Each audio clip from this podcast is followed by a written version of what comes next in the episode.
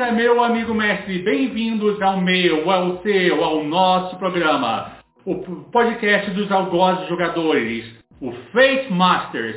E essa edição é uma edição que nós estamos levantando o capô do sistema de novo e nós vamos falar sobre algo que rege o Fate e é a nossa pequena jabuticaba, mas que todo mundo gosta. Eu sou o Rafael Médio, velho Lich, e eu conto com... Bom dia, boa tarde, boa noite, galera. Esse é Fábio Costa, o seu Mr. Mickey, e hoje vamos falar de algo que é o aspecto fundamental do Fate, que, como eu já entreguei, né, são os aspectos. Caros espectadores, sejam bem-vindos a mais um episódio do Fate Masters. Aqui quem nos fala é o Cicerone debaixo do seu, da sua jabuticabeira do quintal a conduzi-los pelos abismos da loucura do, das mecânicas do aspecto mais central do sistema, como o Mr. Mickey colocou.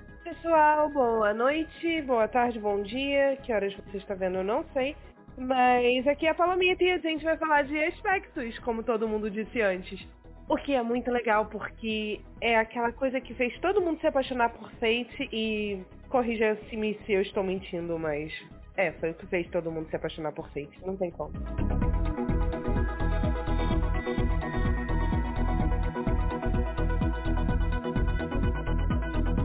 Antes da gente começar, tem uma coisa que a gente precisa fazer aqui, que é a gente recebeu um e-mail sobre o podcast anterior, quando a gente falou do Accessibility Toolkit. Foi o e-mail do André Soares Nascimento, ele diz assim: Olá, Fate Masters. Sensacional esse episódio e esse material de, da comunidade Fate. Estou querendo mestrar um cenário em Fate e acabei esbarrando no podcast de vocês. Eu nasci sem os dois pés e uso próteses, e vocês trataram com todo respeito o tema, assim como a Evil Red. Eu sou o deficiente que não tem cura, e que o normal é não ter pés, não ter os pés, simples assim. Acho que seria bacana as pessoas terem formas de interpretar personagens com algumas condições limitadoras, mas que não se faça apenas cumprir tabela, entre aspas. A gente existe e tá, e tá normal e estamos todos aprendendo. Somos seres humanos em uma sociedade em evolução. Eu, por exemplo, não manjo muito do universo LGBTQIA+, mas estou disposto a aprender. Mas não me sinto confortável em pilotar um personagem assim, por exemplo. Se um dia forem querer experiência de alguém que tenha uma deficiência física leve para ajudar no tema, conta comigo. Agora vou ouvir os demais casts e aprender a mestrar em Fate. Vou abrir a mesa em breve na Twitch. Abraços mais dois com estilo. Aí aqui tá o link do tweet dele, é twitch.tv barra adambravo79. A gente quer, eu pelo menos achei que é legal a gente fazer essa leitura desse e-mail para mostrar que existem pessoas que, como a gente que em é, questões de mobilidade, questões de, do, de todos os aspectos, que é como a gente disse no podcast passado, que o importante é tem espaço, todo, é, que tem espaço para todo mundo e todo mundo se divertir junto. Exatamente, eu acho assim importante o depoimento do André, o. Eu quero deixar aqui o o meu agradecimento, acredito que o agradecimento de todos pelo e-mail que ele nos enviou. E eu acredito, mas eu acredito, entre outras coisas, que isso é um sinal de que o Accessibility Toolkit mexeu numa questão que era simplesmente, simplesmente negligenciada. Você vê aí os vários sistemas dos anos 90 que, quando tratavam deficiências, elas apareciam como desvantagens apenas para coletar pontos para o personagem. E como o André colocou, é finalmente é uma condição limitadora que não é tratada como uma desvantagem, mas sim que é uma condição do personagem, que possui limites, mas por outro lado ele possui não vou dizer especialidades, porque seria seria uma potencialidades. Lógica, potencialidades, sim, possui potencialidades próprias da condição dele, que são nem melhores nem piores. Simplesmente são. Simplesmente são. Então, André é muito. É André, né? Desculpa, a memória tá meio. André, o André. André, André Soares André, muito obrigado pelo seu e-mail. Acredito que a gente deveria colocar o link do podcast dele no show notes para quem quiser. Eu, assim, a comunidade Fate, por favor, se alguém quiser conferir depois, façam, essa, façam as honras. Repete aí, é twitch.tv barra Adam, Adam Bravo 79. Adam Bravo 79. Quem quiser depois dar um confere lá, eu acho que a gente devia linkar isso mesmo e não jogar vai, no... Não, vai, tá, vai pro show notes com certeza. E antes da gente pular pro agora em definitivo, um momento correção rápida. A gente falou no podcast anterior que o ainda estava em prototype. No espaço, li, literalmente, gente, eu posso afirmar para vocês, o espaço entre quando a gente gravou e quando a gente publicou, foi é, liberado o Accessibility Toolkit completo. Eu tenho, eu baixei obviamente porque eu tenho ele comprado, ele tá lindo lindo, vou te dizer, as artes ficaram bastante condizentes. Uma arte que eu achei muito bonita é na parte que ele fala da acessibilidade dos espaços, que você vê que tem, por exemplo, uma pessoa cadeirante andando, aí um dos narradores é não tem um dos braços. Você vê que uma das pessoas vai notando que são pessoas todos os tipos assim de condições específicas. Tem tem pessoas é, pessoas com deficiência visual, com cão guia, coisa do gênero é, tá muito bem feito. Tá um trabalho assim muito bonito. E os gestos da. Dá para ter uma ideia dos gestos da SL, ficou muito legal. A gente precisa aí, quem te conhecer bem Libras e quiser fazer os gestos do Fate, por favor, nos comunica que a gente passa a listinha. E não é só, a gente coloca no nosso site também, que para ser uma referência para a comunidade como um todo. Afinal de contas, né, a gente tem um sitezinho, a gente posta os nossos podcasts, assim, um artigo ou outro, é, e pode ser incluído no SRD. Também, afinal de contas, o SRD é para isso também. Adicionar mais material existente, que importa. Beleza. Então, Bom, gente, monta a obra? Monta a obra, feitas aí as, as intervenções, vamos, vamos lá.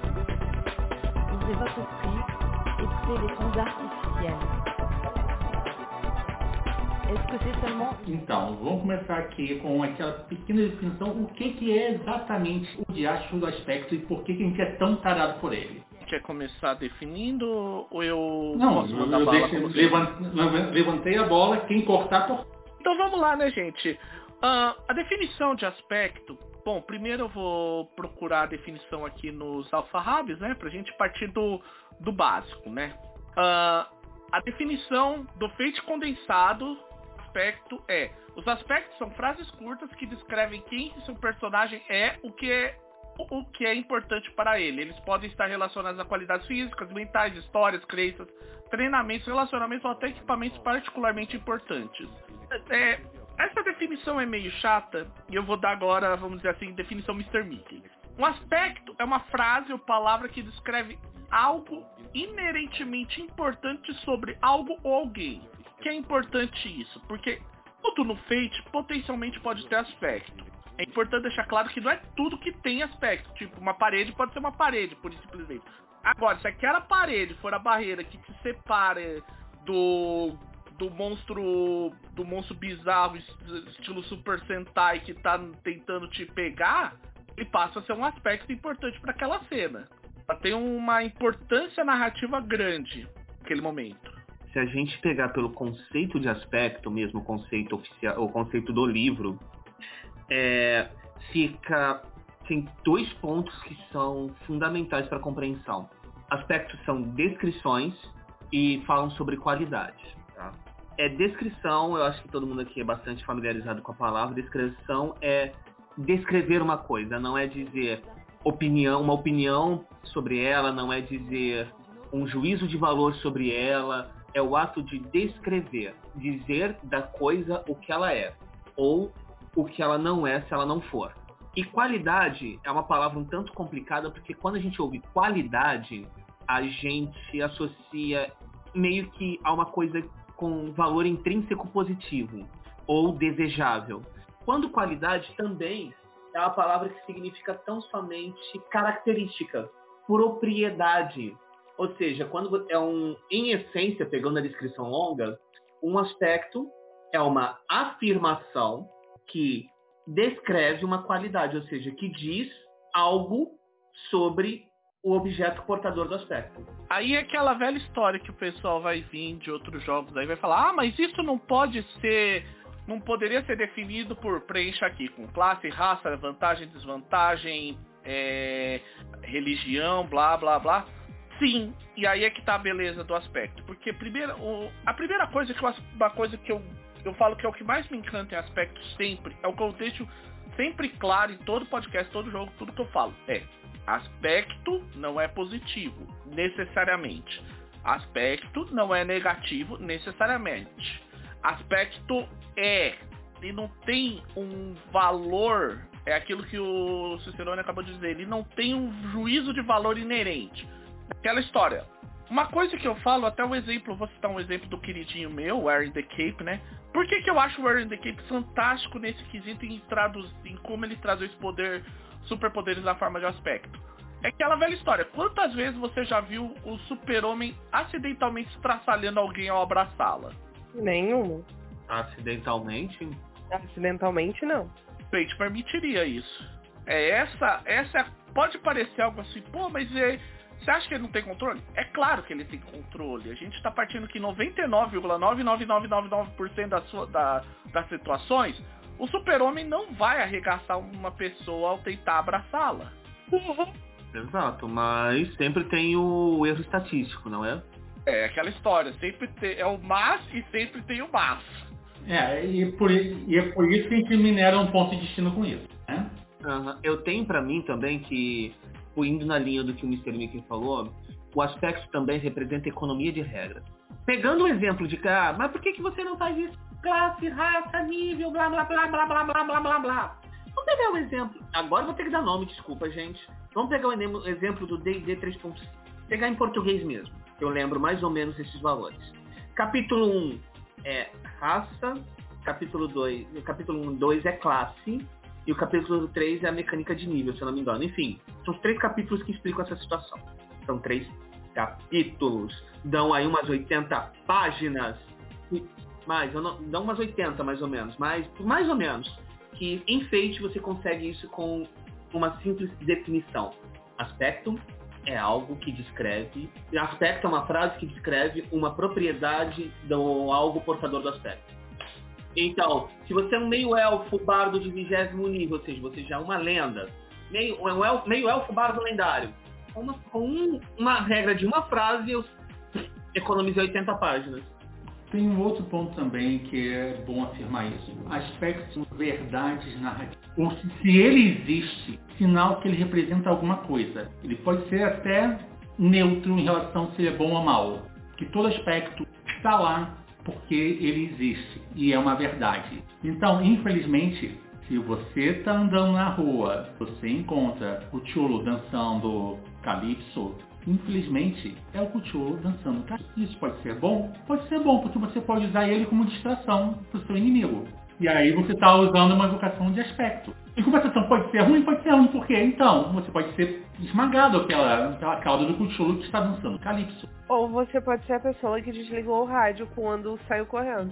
Exatamente, também funciona. E não só isso, a partir do momento que você tem um aspecto Quitúrio dançando Calypso, você diz que existe um Quitúrio, como ele é, depende da sua história. Existe o ato de dançar, a ação de dançar, existe o verbo dançar no cenário. Existe algo que é chamado Calypso que pode ser dançado. É importante, é, é isso que o velho Nietzsche nos, nos traz aqui, aspectos, é, vamos só, aquele momento sendo babaca meu, da minha parte, aspectos eles não são verdades, eles são verdadeiros. É verdade é quando o fato e a descrição coincidem. Isso, essa é uma distinção importante para se ter em mente com aspectos. Por quê? Aspectos eles são verdadeiros sempre. Nem sempre, porém, é, o fato está totalmente descrito pelo aspecto. Como por exemplo, Kitúrio dançando calypso. Eu não dei uma descrição completa sobre Kituri, não dei uma descrição completa sobre o verbo dançar, não dei uma descrição completa sobre o calypso. Eu apenas estou dizendo que essas coisas existem e a existência delas é um fato no cenário. E esse fato pode ser explorado de qualquer forma. Sim, porque ele está ali. Um exemplo mais legal também para lembrar é, todo mundo sabe da minha fixação por uma cilada para Roger Rabbit, que eu falo para todo mundo que foi o motivo pelo qual o Fate me ganhou e eu vou explicar o porquê agora com uma coisa. Existe um lugar chamado Desenholândia.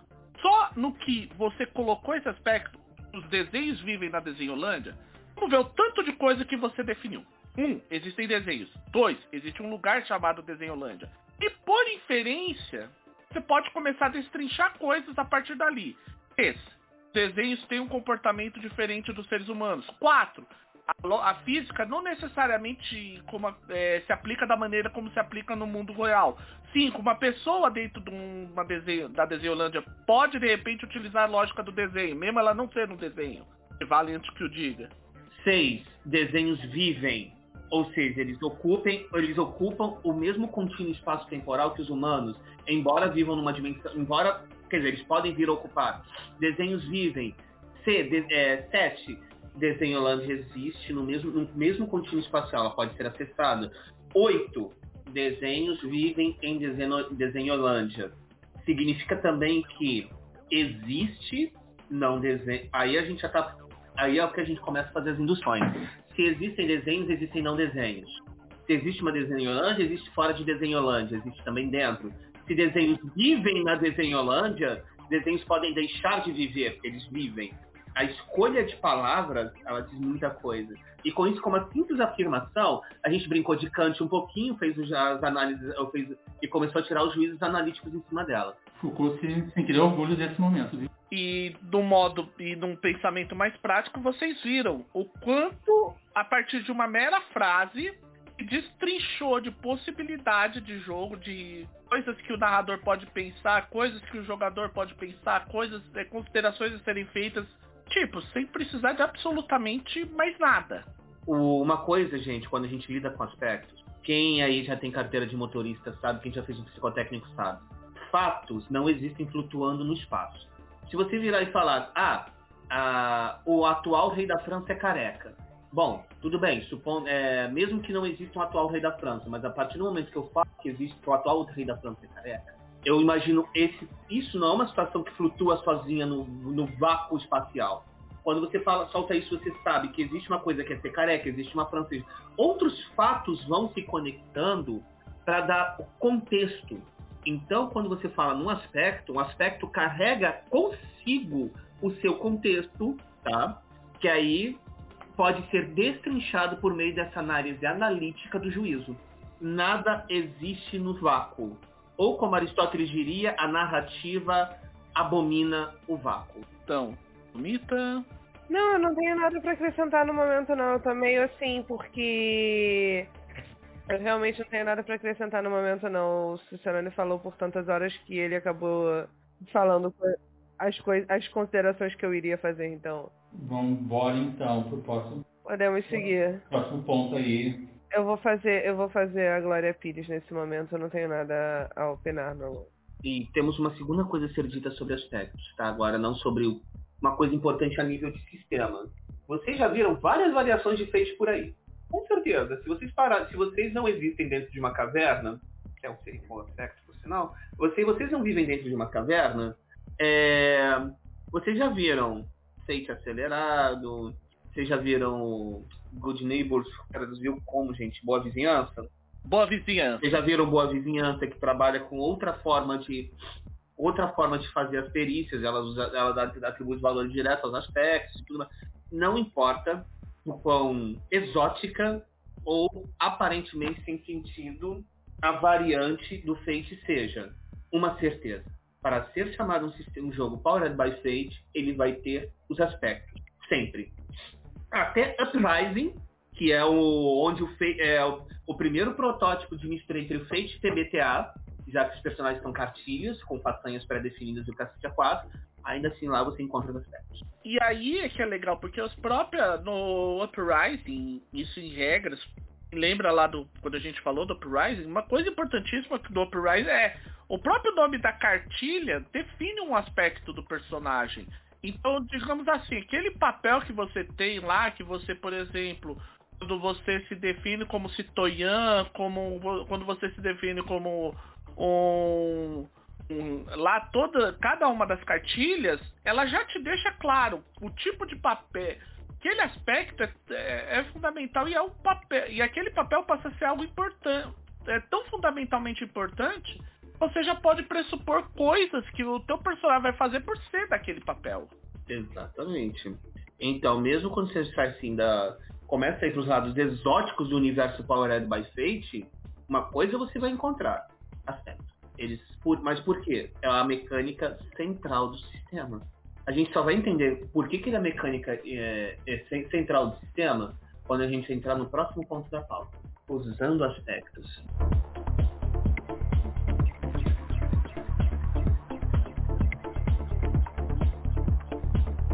Vamos ser sinceros, vamos dar aqui, a gente acabou de definir os aspectos até o último fiapo do cabelo dele. Porém, como é que se usa um aspecto no sistema? Eu acho que a melhor definição é um aspecto é quando você, você usa um aspecto quando ele for relevante à cena. Lembrando que um aspecto não é só o que está é o que está ao seu redor também na cena. Por exemplo, de novo, o Cholo, o dançando calypso. A gente já, decompôs tudo. E aí você pergunta, o que, que esse aspecto me diz? Muita coisa e nada ao mesmo tempo.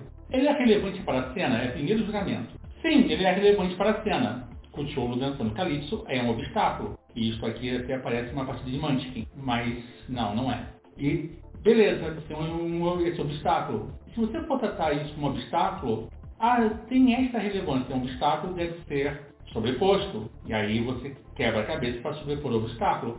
Ele não é um obstáculo, ele só está lá porque está lá. Você pode aproveitar de uma forma positiva ou negativa, constantemente. Por que isso? Porque se foi descrito, é algo que é relevante. Está lá para ser usado? Nem sempre. Porém, existem aspectos implícitos também. Quando, por exemplo, eu vou dar o exemplo que eu sempre falo, que é a bendita cena do Fusca atolado com, com três personagens fugindo dos nazistas na, na Segunda Guerra Mundial. Eu falei que estava chovendo, eu falei que tinha que a lama estava descendo e o pessoal tirou menos quatro, eu considerei que eles atolaram. Automaticamente, os jogadores começaram a fazer perguntas sobre esses aspectos e foram expandindo os aspectos de cena. Foram aspectos descobertos, porque eles eram o que o jogador achava importante e relevante na cena. Foi útil? Foi útil, por quê? Porque quando um deles quando eu falei que, está, que o Fusca atolou na lama, um deles já partiu, já criou um aspecto que é lama até o joelho. E pegou, pegou um ponto de feit exatamente, não, mestre, olha só, tem lama até o joelho aqui, eu tô pegando isso aqui para ser obstáculo que eu vou ter que sobrepor, tá? Para tirar o, o Fusca de lá, porque eu vou fazer força na hora de fora. Beleza, rola aí, brigou para empurrar o, o coitado do carrinho. E Aí um outro falou que a chuva estava torrencial. Não era só uma chuva. Eles aumentaram a intensidade da chuva. Dei um pontinho de destino. Claro que eles usaram os pontos de destino a cena toda. Tudo que eles geraram, eles acabaram gastando durante a cena. Eles, eles mineraram o que eles puderam da cena para poder salvar o rabo deles. Sim, isso é importante porque isso mostra uma, uma, a potência do, do, conceito de aspecto. Eles pegaram descrições da cena. Descrição, você falou que estava chovendo e fuscatolou, acabou. Eles mecanizaram. Eles criaram a descrição da cena. E expandiram. sobre a descrição da cena. Exatamente. Eles pegaram a descrição da cena e a partir da descrição eles foram elaborando aspectos, porque aspecto é uma descrição aquela parede, por exemplo, aquela parede ali pode não estar tá fazendo nada, mas se de repente você olhar para ela e falar, hum, eu posso pegar, dar embalo nela para dar aquele chute bonito de filme de karatê mentiroso, vira um aspecto usado em cena. Isso é importante, isso é um, isso quando a gente fala em mecânica, rolamento, tem uma mecânica que é muito fundamental para isso. Por isso é que eu falei lá atrás que nem tudo precisa ser aspecto, porque tem como você trazer aspectos para cena, para a situação de uma maneira muito simples. Natural. O sim. O aspecto, ele é aquilo que ela tem uma relevância naquele momento. Tipo, vamos imaginar até uma situação assim, você tem uma horda de guerreiros, com uma descrição. E você chega e você vai fazer, vai, você quer impedir um conflito. Você fala, ah, eu vou, eu vou chamar pro pau um a um, chamar no, um, no X1 o líder da, dessa, desses guerreiros. E dependendo das mecânicas tal, vai aparecer lá quem é o líder desses guerreiros. Aí vai ter várias situações que vai definir, ah, mas esse cara é, mais, é muito mais forte que o jogador, é muito mais fraco, chance dele sobreviver é alta, fraca. Isso pô, vai acontecer conforme outros, outras ideias, mas a, a, o princípio é esse. Nem tudo é aspecto, mas tudo pode ser aspecto tudo pode ser aspecto também, né? que aspectos são descrições. Só que aquilo, no dia a dia, meu caro espectador, meu caro ouvinte, você presta atenção nas cadeiras da sua casa, mas você conseguiria descrevê-las. No momento que você precisa pegar algo no topo do armário, você uma cadeira.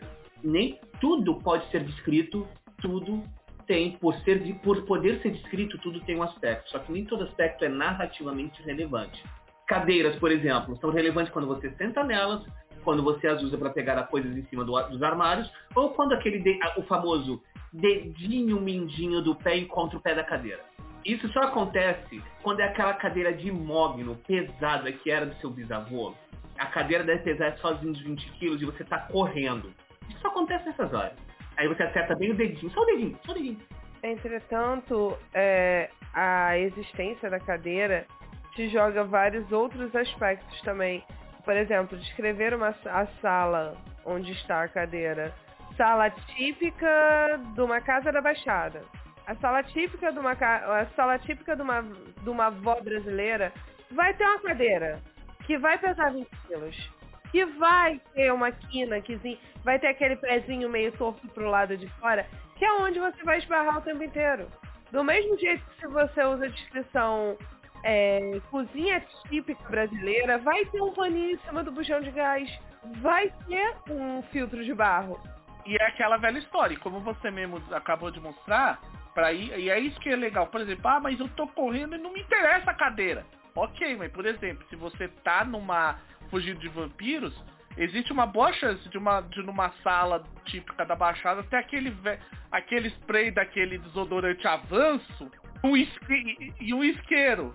Todo mundo que leu Caçadores Caçados conhece esse combo maravilhoso. Assim, desodorante avanço, desodorante avanço, espantando vampiros imortais igualmente. Exatamente. É, e, são, e esses aspectos podem ser usados. Devem ser usados. É assim que você minera ponto de, de destino. E lembre-se sempre, gente, ponto de destino não é dinheiro, pode gastar. E, é, e você gasta ponto de destino também, porque, por exemplo, você tá lá, vamos pegar, véio, adoro usar esse exemplo para o caso da galera que fala, ah, mas como é que o Fate resolve o problema do Bárbaro de Carisma 8? Meu famoso pet peeve com D&D. Simples. O cara é um bar, Bárbaro Bull, o bar, Bárbaro das Montanhas, ele não vai, ele vai ter se enrolado um monte, mas na hora que vier a aquela horda de orcs, ele fala, os caras, ele fala, ele só fala assim. Ele tá, ele olha a pilha de ponto de destino gigantesca que ele acumulou da pessoa esculhambando ele, fala assim, ó, todo mundo para trás que esses são meus. It's my time. É, é, é ponto de destino em cima de ponto de destino e fúria, bárbara e toco zaralho. É aquele momento que o bárbaro olha pros orcs e eu sei que vocês estão pensando. Vocês são 30 e eu só tenho 29 pontos de destino. Vem, eu, sigam em frente, façam meu dia. Mas eu quero aproveitar assim, esses exemplos todos mostram uma coisa bastante importante. Enfeite, por causa dos aspectos, linguagem importa. Vamos voltar um exemplo aqui lá de trás? Desenhos vivem na desenho. A gente minerou algumas informações desse aspecto por conta do verbo viver. Se tivesse sido dito desenhos existem na Desenholândia, já teria outras informações. Os desenhos estão na Desenholândia, já teriam outras informações. Então, sim, Fate é o paraíso do nazista de sintaxe. É, e como eu costumo dizer sempre, né, a famosa regra do Mr. Mickey para aspectos, famosa regra do Mr. Mickey para o Fate, né, na verdade, e que não é muito correto, segundo Cicerone, Fate é muito mais gramático que matemático, porque aqui é, é, é, um exemplo, e aí fugindo um pouco do aspecto, mas também vale para os aspectos, é o que eu falo, por exemplo, em perícias, é, o que é o pessoal, ah, o que, como é que eu uso superar, é, atirar para superar? Simples. Você tá lá no meio de um depósito de armas, ele, o, narrador fala, ele olha, olha assim, essa arma aqui tá defeituosa, né? Bem, sabe como é, né? Quando você é um SEAL, eles te treinam para fazer para usar uma arma. E quando eu digo usar, é usar uma arma, inclusive saber da manutenção nela. Sim, e não a gente não precisa muito longe. Você tá numa cena de infiltração. Você quer usar superar por atirar? Bom, você tá numa cena de infiltração entrando num galpão fechado. Os vigias do galpão têm a vantagem de conhecimento do terreno. Você pode usar uma ação de superar por atirar para atirar nas lâmpadas e neutralizar a, a, o aspecto de vantagem deles. Possibilidades são infinitas. Mas porque o, já que o, o Mr. Mickey puxou essa pedra, Fate, ele é realmente matemático, ele é, a matemática não é a parte importante dele. Entretanto, a sintaxe chega a ser mais importante que a gramática. Porque essencialmente gramática é o quê? Escrever correto? Não, não, isso é, ortope, isso é apenas, eu sei. A gramática é a estrutura a ideia de forma que pode ser compreendida no código. Estrutura o código para gerar uma ideia coerente. Você estrutura as palavras. O, a estrutura em si do código é sintaxe. Por isso que falar que ele é só gramático, Fate é um jogo gramático sintático. Ou seja, se você matou as aulas de língua portuguesa do ensino médio, se você matou as suas aulas de filosofia no ensino médio, você está bem arrumado. Triste, triste. Entretanto, é... cara, não.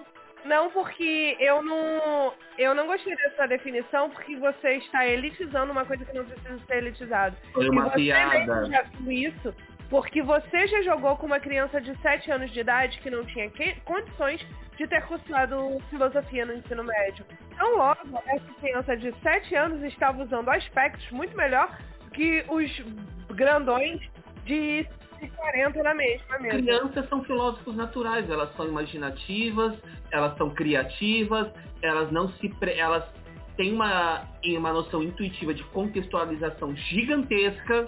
Agora, a piada não podia ser perdida. Só isso. Então, é, a gente acabou de minerar um ponto de destino, é isso? Com essa história da piada? A gente acabou de minerar um ponto de destino com essa história da piada, é isso? O aspecto piada ruim, os dois. Aspecto piada ruim. Vamos tocar o barco aqui.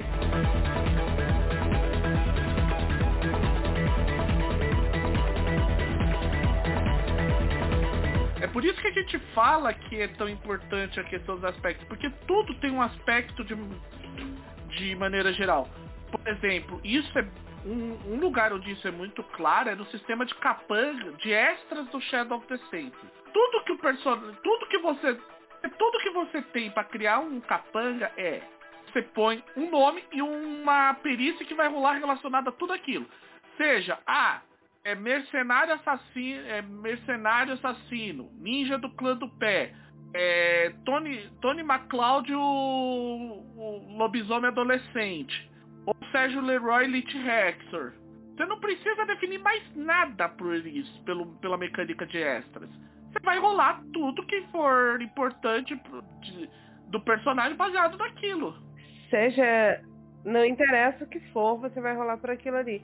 Isso é fantástico, cara. Não, é, peraí. Aí é importante também definir uma coisa. Não é bem tudo, né? É tudo que é importante para aquele personagem. Tipo, é, um exemplo. Sérgio Leroy, o Lich Hector, recebe grandes...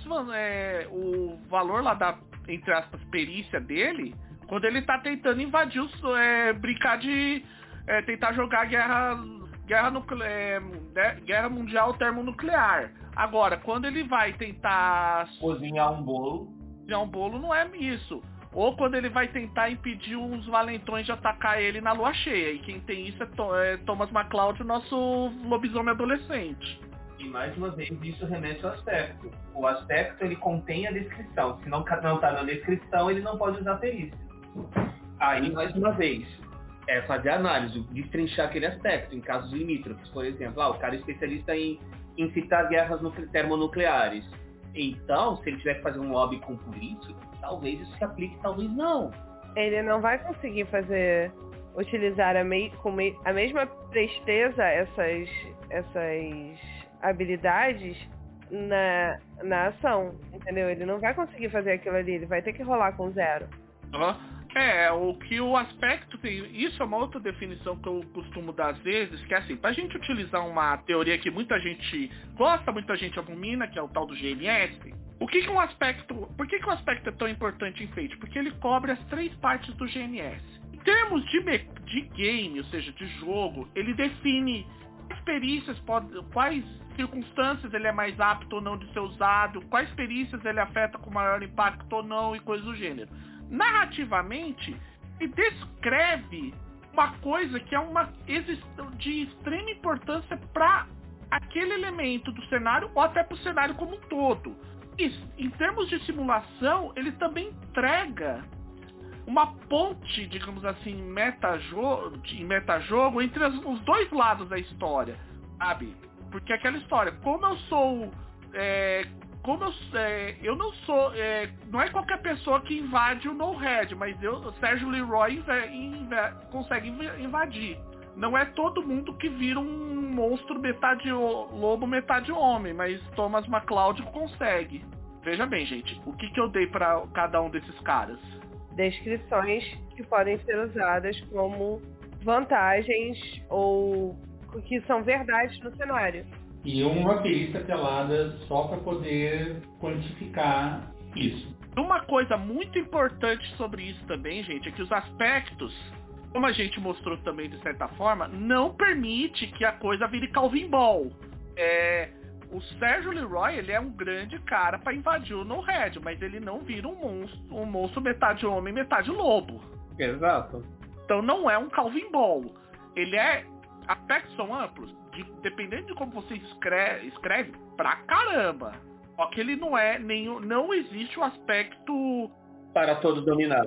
É, não existe um aspecto, não existe uma panaceia nos aspectos.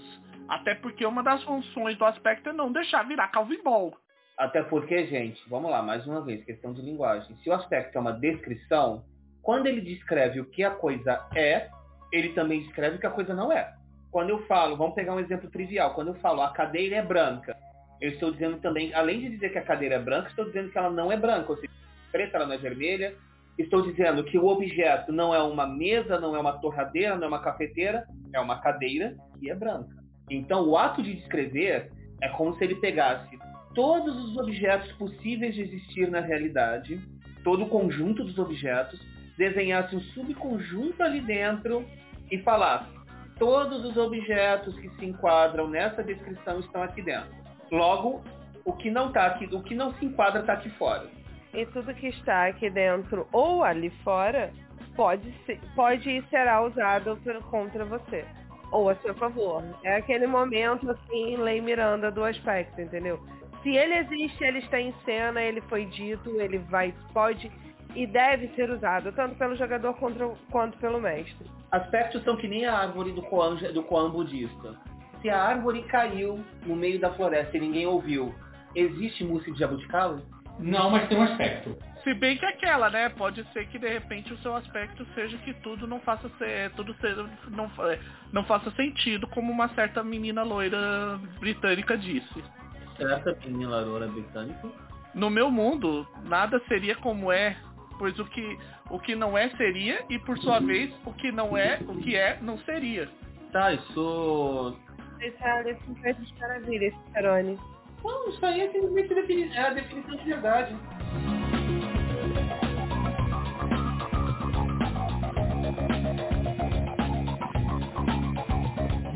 a gente falou muito bonito aqui, a gente deu uma enroladinha. Eu vou falar aqui um pouquinho para você que está entrando agora no mundo sobre toda essa loucura que a gente falou, tá? Porque agora, até o momento, a gente está só fazendo as definições e o pessoal que você já deve ter notado, o pessoal fala. Se você veio, assim, do, do irmão mais velho, leite, D&D, os OSRs, sistemas que são engessados de fábrica, ou então o irmão do meio, esse, Crônica das Trevas, Shadowrun, Mundo das Trevas, sistemas que GURPS já entram assim do tipo, não, a gente tem regra para tudo, mas é, tudo que a gente tem regra é meio que ingessa um pouco, porque a gente pensa em sistematizar o universo, o aspecto simplesmente é o seguinte, e talvez a coisa mais simples, existe algo, este algo está na cena, e se, essa, e se esse algo é relevante para a cena, ele pode ser usado por você ou por qualquer um que esteja na cena. Isto inclui a porra do mestre, entendeu? O, de, o desgraçado do mestre também pode usar isso. Não é só você, jogador, tá? Você, mestre, também. Isso é uma coisa que a gente deu uma esquecida. Quem é que pode usar o aspecto? Todo mundo, se for narrativamente relevante. Se for narrativamente relevante, pode ser usado por todos. E talvez a melhor coisa de tudo. Aspecto é o que delimita o que existe. A partir de então, você pode derivar dentro da dita regra que foi imposta. Basicamente, voltando aí para a especialidade do Cicerone e uma coisa que cansa de falar, aspecto é a regra implícita que a gente está usando do contrato social de definição da ficção. tá? Só mantenha isso em mente. Se de filosofia, você social, se você não teve aula de filosofia, é o bendito do bom da cena. Não adianta você querer colocar Darth Vader dentro de Senhor dos Anéis, porque apesar de ele ser a força não tem nada a ver com Sauron. Ponto. É isso. É o que delimita o espaço do jogo. E eu acho que essa definição é um pouquinho do tipo pro pessoal que está entrando no mundo do Fate, algumas vezes precisa dar uma ouvida. Dê uma boa polida, a gente falou bastante. Agora vamos para o próximo tema? Vamos mandar um passo para o próximo.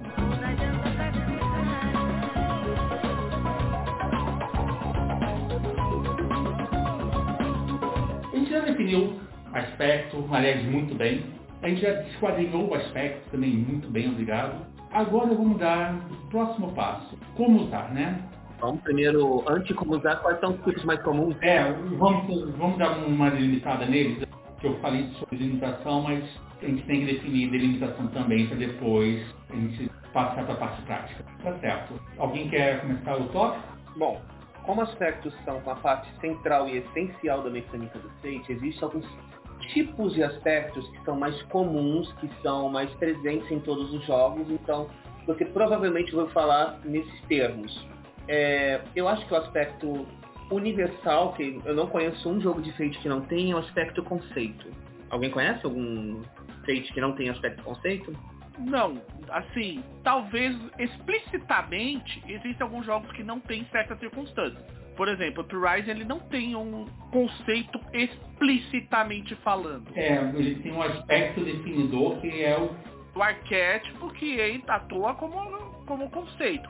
A mesma coisa no Shadow of the Century, que você tem o aspecto nominal, que é a ideia que eu falei lá do Sergio Leroy Lichexer. Mas ainda assim é um conceito. Mas explicit... assim, explicitamente são poucos, implicitamente nenhum jogo de Fate não tem conceito de personagem. Pode mudar o nome, mas a função vai ser a mesma. É um delimitador básico do personagem, aquele resuminho também da cena. É, lembra que falamos que aspectos são delimitações? Eles dizem o que a coisa é e o que a coisa não é. O aspecto conceito é que diz o que, o, perso o que a coisa, o objeto é, incluindo o personagem. Então, o aspecto conceito de um personagem diz o que aquele personagem é e, por extensão, o que ele não é. O aspecto conceito de um objeto diz o que aquele objeto é, por extensão não é, e por aí vai. De um lugar, de uma cena, Sim. de uma qualquer coisa Fate, até a própria história e o, na, e o narrar pode ser um aspecto. Um personagem. Sim, tudo. Um personagem. É. Pode ser um personagem. Sleep. Sim. Sim, isso Ah, é que a ótimo campanha exemplo. tem um personagem. Que a campanha é um personagem, a campanha te ataca. É, Fate tem umas, coi- Fate tem umas coisas muito doidas pra você que tá chegando agora, valeu? Recomendo, recomendo pegar pra ler, vale a pena. O dia que a gente abrir a caixa, a gente vai, o dia que a gente levantar, eu acho que você vai viajar pro cosmos. Fractalização é onde aspecto é rei. Mas a gente falou, falou, falou. Fate é uma porta de entrada para. Na verdade, Fate já é uma das portas intermediárias para drogas pesadas, entendeu? A vida, se resu- a vida no RPG se resume a antes de Fate e depois de Fate. Estou mentindo? Eu acho que não. É, Fate é considerado. É, a, a primeira edição é considerada por muitos como um dos delimitadores do, do início do movimento da nova escola do RPG. Então, um aspecto. É. O aspecto, o aspecto conceito, só para sumarizar com exemplos, por ele definir o que o objeto é ou deixa de ser, ele dá uma ideia clara do que é, dá uma ideia clara, como uma descrição rápida. Se eu pegar, por exemplo, sei lá, técnico em propagandista da técnica em propaganda, técnica em propaganda do Estado totalitário. A gente vai ter uma ideia sobre o que essa pessoa é ou deixa de ser muito distinta do do Need Another Hero. Ele tem um aspecto conceito. Ou da menina, da curiosa menina britânica. Quando você dá essa, o aspecto conceito do personagem, do objeto, da situação, enfim, do objeto para simplificar, quando você dá o aspecto conceito do objeto, você di- diz clara e distintamente o que ele é e, por extensão, o que ele não é. Claro que ainda assim, e aí isso é importante a gente até falar, porque a gente falou, passou um pouco por cima, embora tenha, eu imagino que quem esteja ouvindo, a gente tenha entendido isso, é bom clarificar, nem sempre esse conceito, muita coisa do conceito do que, digamos assim, desse é e não é, acaba entrando no contexto. Então é por isso que a gente vai ter mais pra frente algumas coisas que vão ajudar é, a, digamos assim, na hora do prático, você definir, ah, mas peraí, até que o cara não tá abusando do rolê, tipo, ele não tá tentando jogar, é como eu disse, não tá tentando fazer um Calvin Ball. Ah, mas por que, que o demolidor, por que, que o especialista em demolições vai, pode tá querendo invocar esse aspecto para cozinhar um bolo? É para responder esse tipo de pergunta que a gente tem umas partes mais à frente. A gente vai explicar mais pra frente. Se, segura, não, não se preocupa, tem, tem como a gente explicar isso. Liga não, vocês vão acompanhar a gente por um bom par de horas. Alguém quer acrescentar alguma coisa em conceito? Não, não, vocês definiram já bastante coisa. O nosso próximo passo aqui é dificuldade, né?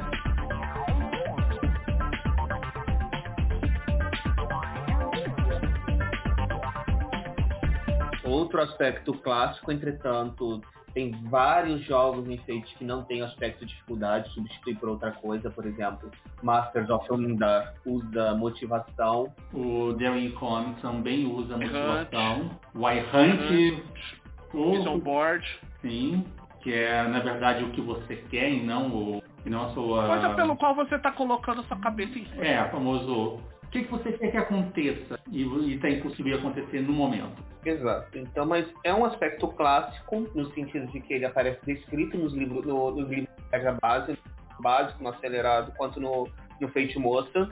E de todas as formas é algo que pode é, influenciar o seu personagem, não o, o personagem, a cena, a coisa, o objeto, tudo. Positivo e negativamente, porque ele é uma descrição, ele não tem personalidade própria, valor induzido. Então, mas o que é o aspecto de dificuldade? O aspecto de dificuldade é uma é um problema pessoal do personagem, alguma coisa que o limita, que o complica, mas não necessariamente algo ruim ou negativo. Por exemplo, se a gente pegar aquele paladino clássico que faz o bem sem olhar a quem, fazer o bem sem olhar a quem teria um aspecto de dificuldade. Cara, não precisa ir muito longe também. Por exemplo, meu personagem Wearing the Cape, né, o grilo falante, quando eu criei ele, a dificuldade era uniforme que veio da área de fantasias do parque da, é, da loja de, da Disney. Tipo, é aquela história, alguém falar, ah, mas como isso dificulta? Você vê um moleque de 10 anos de idade com uma fantasia de. Grilo falante. É a coisa mais discreta do planeta. Olha. E é aquela história. E, não, e outra coisa, quem que vai levar a sério um moleque de 10 anos com, com isso aí chegando e tipo, o pau torando, aquela coisa, aquelas cenas típicas Superman versus Superman versus Apocalipse, com, com o pau torando aparece esse moleque. Quem sã consciência vai levar esse moleque a sério? Ah, cara, eu corro. Na moral, se eu vejo uma cena dessa, tô vendo Super-Homem porrando Apocalipse e aparece um moleque desses, confiante de que vai fazer alguma coisa, mas eu corro quantas pernas eu tenho, porque esse moleque com certeza vai fazer alguma coisa. Eu não passei a minha vida lendo livros para saber que essa coisa é gratuita. É uma boa definição, mas mesmo assim, é uma dificuldade. É algo que lida bastante. É uma forma de invocar positivamente o aspecto. Sim, e ao mesmo tempo tem um lado a que é Tio, vem aqui salvar o mundo! Tá bom, filho, bom, Cláudio, eu Senta no canto aqui, toma um falei, vai. Mas eu posso. Ah, deixa quieto, tá? Fica aí. Senta aí, ô Cláudio. E, e bola pra frente. Mas o, tem outro ponto também que você tem que lembrar um pouquinho isso. Muitas vezes, como o Fate lida com verdades, e como você deve ter notado bem no, no episódio anterior, que a gente falou sobre o Accessibility do Accessibility Toolkit, você vai notar que uma dificuldade não não é um limitante, tá? Ele pode ser uma fonte de potencialidade de todas as formas. Tanto é que diversos jogos nem lidam mais com o conceito de dificuldade, ponto. É mais do tipo, é um, é um aspecto que tem um nome definido e faz parte de uma lista de aspectos que tem que colocar. Mas, como a gente falou, tem o vision board, tem outras coisas. Por quê? Porque essa é a área que você dá o próximo passo na, na descrição. Vamos lembrar, o conceito falou o que, o segundo a dificuldade, e aí pode ser o que da cena, o que do personagem, o que do, do mundo.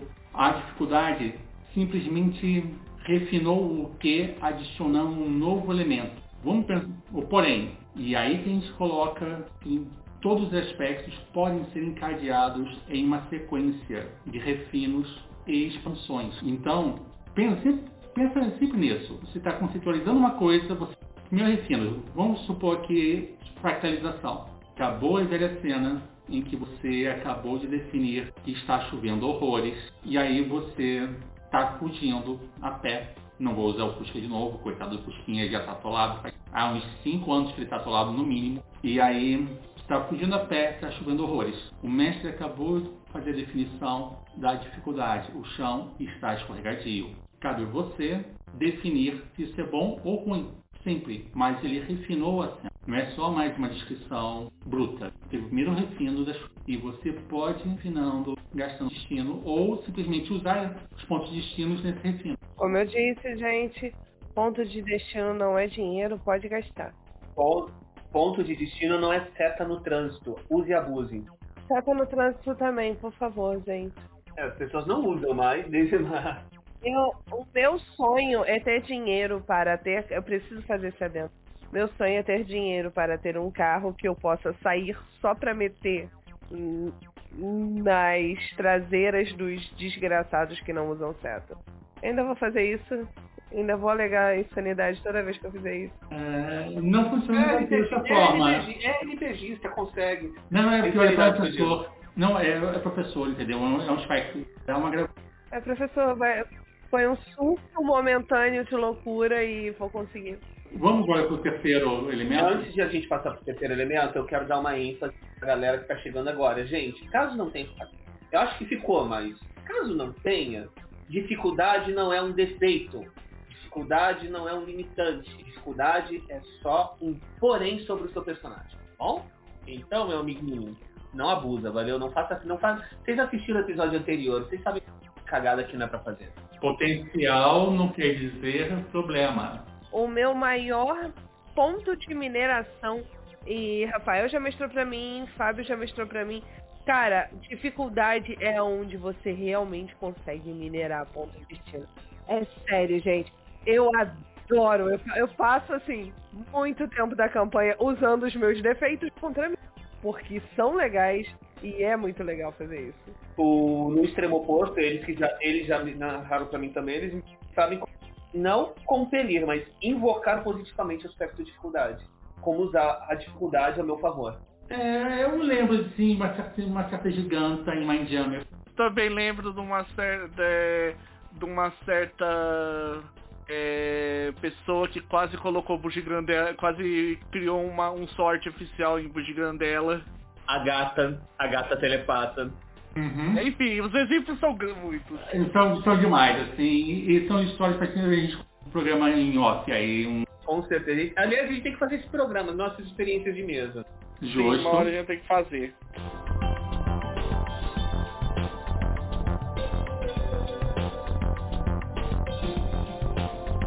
Então, vamos para o terceiro passo aí, o relacionamento? Palomita, dos, esses dois, esse, eu acho que você, esses dois dois aspectos, é, tipos de aspectos você vai gostar, né? Dois, relacionamento e, e, a, e o trio de fase. Sim, sim. Então vamos lá. Relacionamento. O relacionamento ele serve para descrever a, como você está ali no mundo, como você é a coisa, o objeto, o mundo e como ele trabalha a seu favor, contra você, como interage. É, a descrição de você junto com o seu coleguinha, com o, ti, o que faz a sua equipe tá unida. Cara, tem tanto jeito de usar o relacionamento. É, uma, é um aspecto que você vai botar pra. Ah, sei lá. É o, o relacionamento é o que dá cola, no fim das contas, entre você, entre tudo que tá no, no mundo do jogo, né? Tipo, relacionamento é o que é o que une mesmo. Você vai falar, ah, eu eu devo um favor para Bruce, é, para Bruce Leroy ou até mesmo o velho bom. Eu estou com eles agora. O clássico. Não precisa ser nada muito profundo. E claro que pode ser coisas do tipo: ou eu terei a paixão de Maria Dolores ou a minha vida é em vão. Ah, existem diversos sabores. Fulano é, o, fulano é o pai que eu nunca tive. Meu código de honra me impede de deixar esses idiotas. E isso são apenas exemplos superficiais. Sim. Em uma Aí é cena. Continuando. Casquinha. Cara, quer um exemplo de aspecto que seria interessante como relacionamento? Lá, meu nome é Inigo Montoya. Você Uh. matou meu pai. Prepare-se para morrer. Clássico, clássico. Isso aí tem 50 mil memes ao redor dessa imagem. Aham, e pior que o livro e o filme não são nem famosos por aí, mas um, hum, hum, um clássico aí da gente. Vamos lembrar o seguinte também, nem todos os aspectos você pode usar em uma cena. Você, não, você até consegue montar uma cena que relacionamento é importante, né? Mas como é que você coloca o aspecto relacionamento entre uma cena e jogador? Como é que isso se aplica? Tênue, subjetivo, complicado, mas é possível. Aqui estão as cinzas do meu pai e devo proteger esse lugar. Este é o dia mais importante da minha vida. Vou me lembrar disso para sempre. Mas vamos lembrar que esses são os elementos extremamente abstratos. Se você for ver bem, o aspecto aí, a gente colocou, é o segundo porém do refino do conceito. Sim, prossiga. E é o segundo porém que você tem que pensar em estruturar nas coisas. Se você já colocou, se você já tem, já tem uma definição, legal. Definição, está chovendo horrores lá fora. Você definiu isso. O segundo, porém, o primeiro porém, o chão está escorregadio. Agora a gente tem um terceiro refino. Eu tenho que encontrar com ele. Mas não tem. Eu, eu parti de um mundo sensori, sensorial e tangível e eu parti e evoluí para algo já imaterial. Normalmente, relacionamentos é um aspecto que vai pensar sempre no existe um ser humano aqui e o que, que ele está fazendo, pensando, sentindo, qual é o vínculo dele com o local. Ou mesmo se não tiver um humano, qual é o vínculo da escola, a cena, naquele momento. E a gente pode brincar com diversas coisas. Pegando a moda do momento, Izekai. Izekai é o paraíso desses relacionamentos. O que é Izekai? Izekai é um tipo de anime em que você, pessoa normal, é catapultado num mundo fantástico, tipo Caverna do Dragão. De maneira geral, você é você é atropelado por um caminhão e vai parar lá. Sempre tem o caminhão com. Ah, sim, tem um caminhão com, ou então você dorme e acorda dentro do você é vilã, bacarina alguém. É, Vereiras Mágicas de Rei Earth, então. É, é isso, e é um dos assuntos do momento para quem está na esfera mais nerd, não nerdola da coisa. E parabéns, olha só, você tem, você tem toda uma questão de vínculos aí, que é, acabou de acontecer quando você caiu de bunda nesse incrível mundo. E isso aí, a gente, é uma brincadeirinha em cima de um, algo imaterial, porque ser estranho em uma terra estranha é uma forma de relacionamento. Então, próximo ponto. Próximo ponto é a. Fase trio. Vai lá, Cicerone. Ah, o aspecto relacionamento, ele é um aspecto se tornou clássico, mas ele não é um dos aspectos originais do Fate. O relacionamento entre os personagens jogadores era por uma técnica que é descrita no Fate básico e ali no Fate básico ficou, que é a fase 30. Muito resumidamente, os personagens iriam, os jogadores iriam criando uma narrativa colaborativa entre si, que serviria de prelúdio para a história ser narrada, e esse prelúdio determinaria os três últimos aspectos de cada um dos personagens. Tá? É uma variante da, do aspecto relacionamento, por a variante mais antiga, que tal, eu, talvez eu esteja num engano gigantesco, mas hoje em dia os jogos mais novos têm preferido apenas aspecto relacionamento e não usar mais o fase trio. Não, o, alguns também recorrem a outras mecânicas de união. Por exemplo, é, você tem umas, às vezes até uma união para uma terceira, um, algo fora que ligaria os personagens ao cenário, não necessariamente entre si. Tipo a Edercy com a nave? Edercy com a nave, Uprising com a Resistance. Ou então, às vezes a Phase 3 é meio disfarçada. Lucy Freds, por exemplo, ele tem um sistema que é o é, quando você cria os personagens, são todos contos de fada, você tem que resolver a situação do Sr. Raposo. Você tem que impedir que a noiva do Sr. Raposo vire comida do Sr. Raposo. Como isso vai acontecer, não sei. Pode ser algum, algum muita recorrer a mágico, ou então como na, na, na curta campanha de Luz Freds que tivemos, que virou basicamente CSI contos de fadas.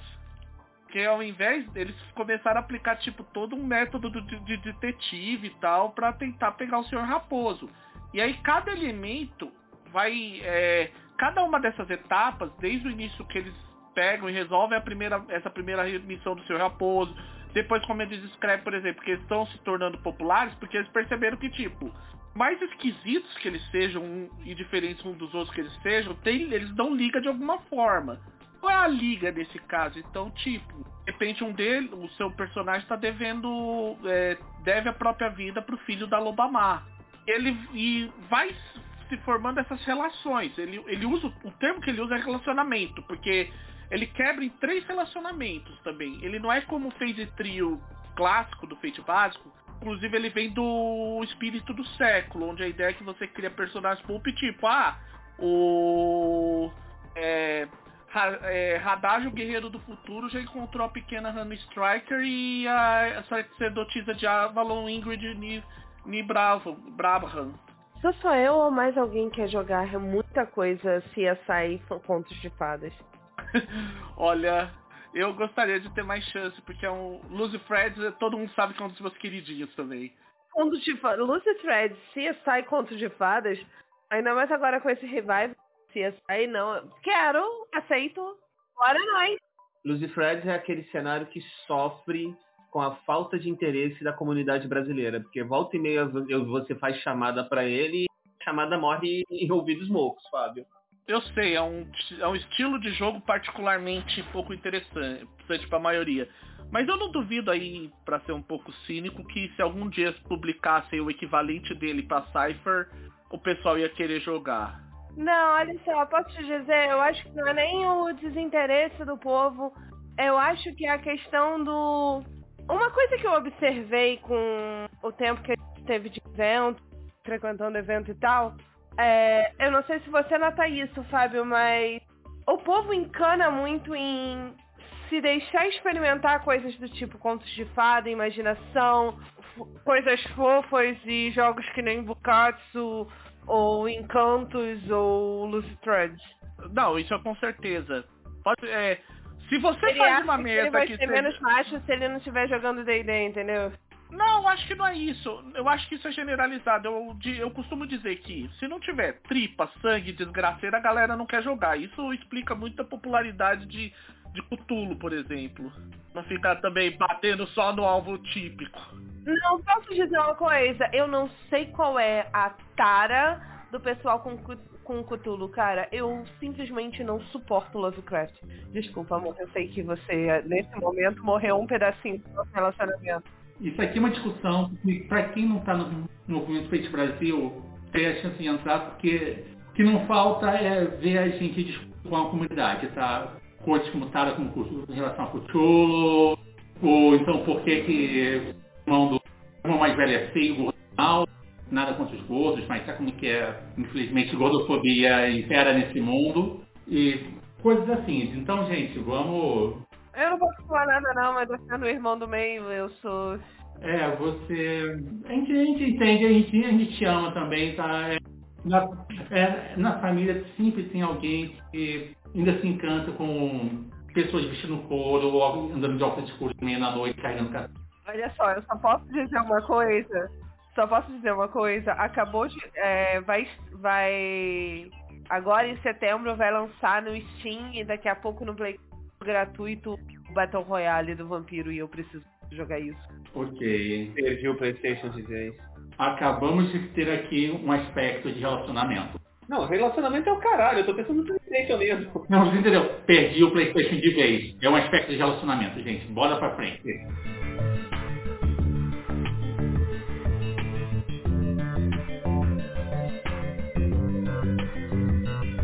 Algum outro tipo típico de aspecto que vale a pena ser mencionado? Muitos jogos lidam com listas de aspectos, tipos específicos de aspectos. Eu vou falar um meu queridinho, o Fábio diz que é o GURPS do, do Fate. Eu digo que não é, mas eu entendo. O Daring Comics é o GURPS do Fate mesmo. Então, é o Daring Comics, tá? Eu, no GURPS do Fate, pra mim, é o Savage do Fate em alguns pontos. Mas Vamos colocar da seguinte maneira. Os, o Darren não só Daring, como alguns outros jogos, tipo Fate of Cthulhu, lidam com uma listinha de aspectos bem definidos, que são aspectos que você escolhe. No caso do Fate of Cthulhu tem o aspecto de corrupção, que é independente, mas outros têm uma lista de aspectos definidos. Isso depende muito do jogo. Eu já trabalhei em hacks em, em que tinham lista de aspectos definidos. Por exemplo, eu tenho um hackzinho para Kamen Rider na mão da... tem uma lista definida de aspectos, porque essas séries ao estilo Kamen Rider têm aspectos, os personagens têm aspectos claros, sempre do início, meio e fim. E ele não, ele evolui ao redor desses aspectos porque é uma série orientada para pessoas muito jovens ou então fãs que gostam de ver a evolução dentro de um tema, mas o tema não mude radicalmente. É um exemplo, é um exemplo disso. Tem outros exemplos de jogos que lidam com esses aspectos, mas eles não são exatamente um rendimento. Muitas vezes estão lá só para simular, melhor, estimular o gênero ser levado um pouco mais a sério jogadores. Por falta é gente falando assim, ah, eu quero jogar fantasia.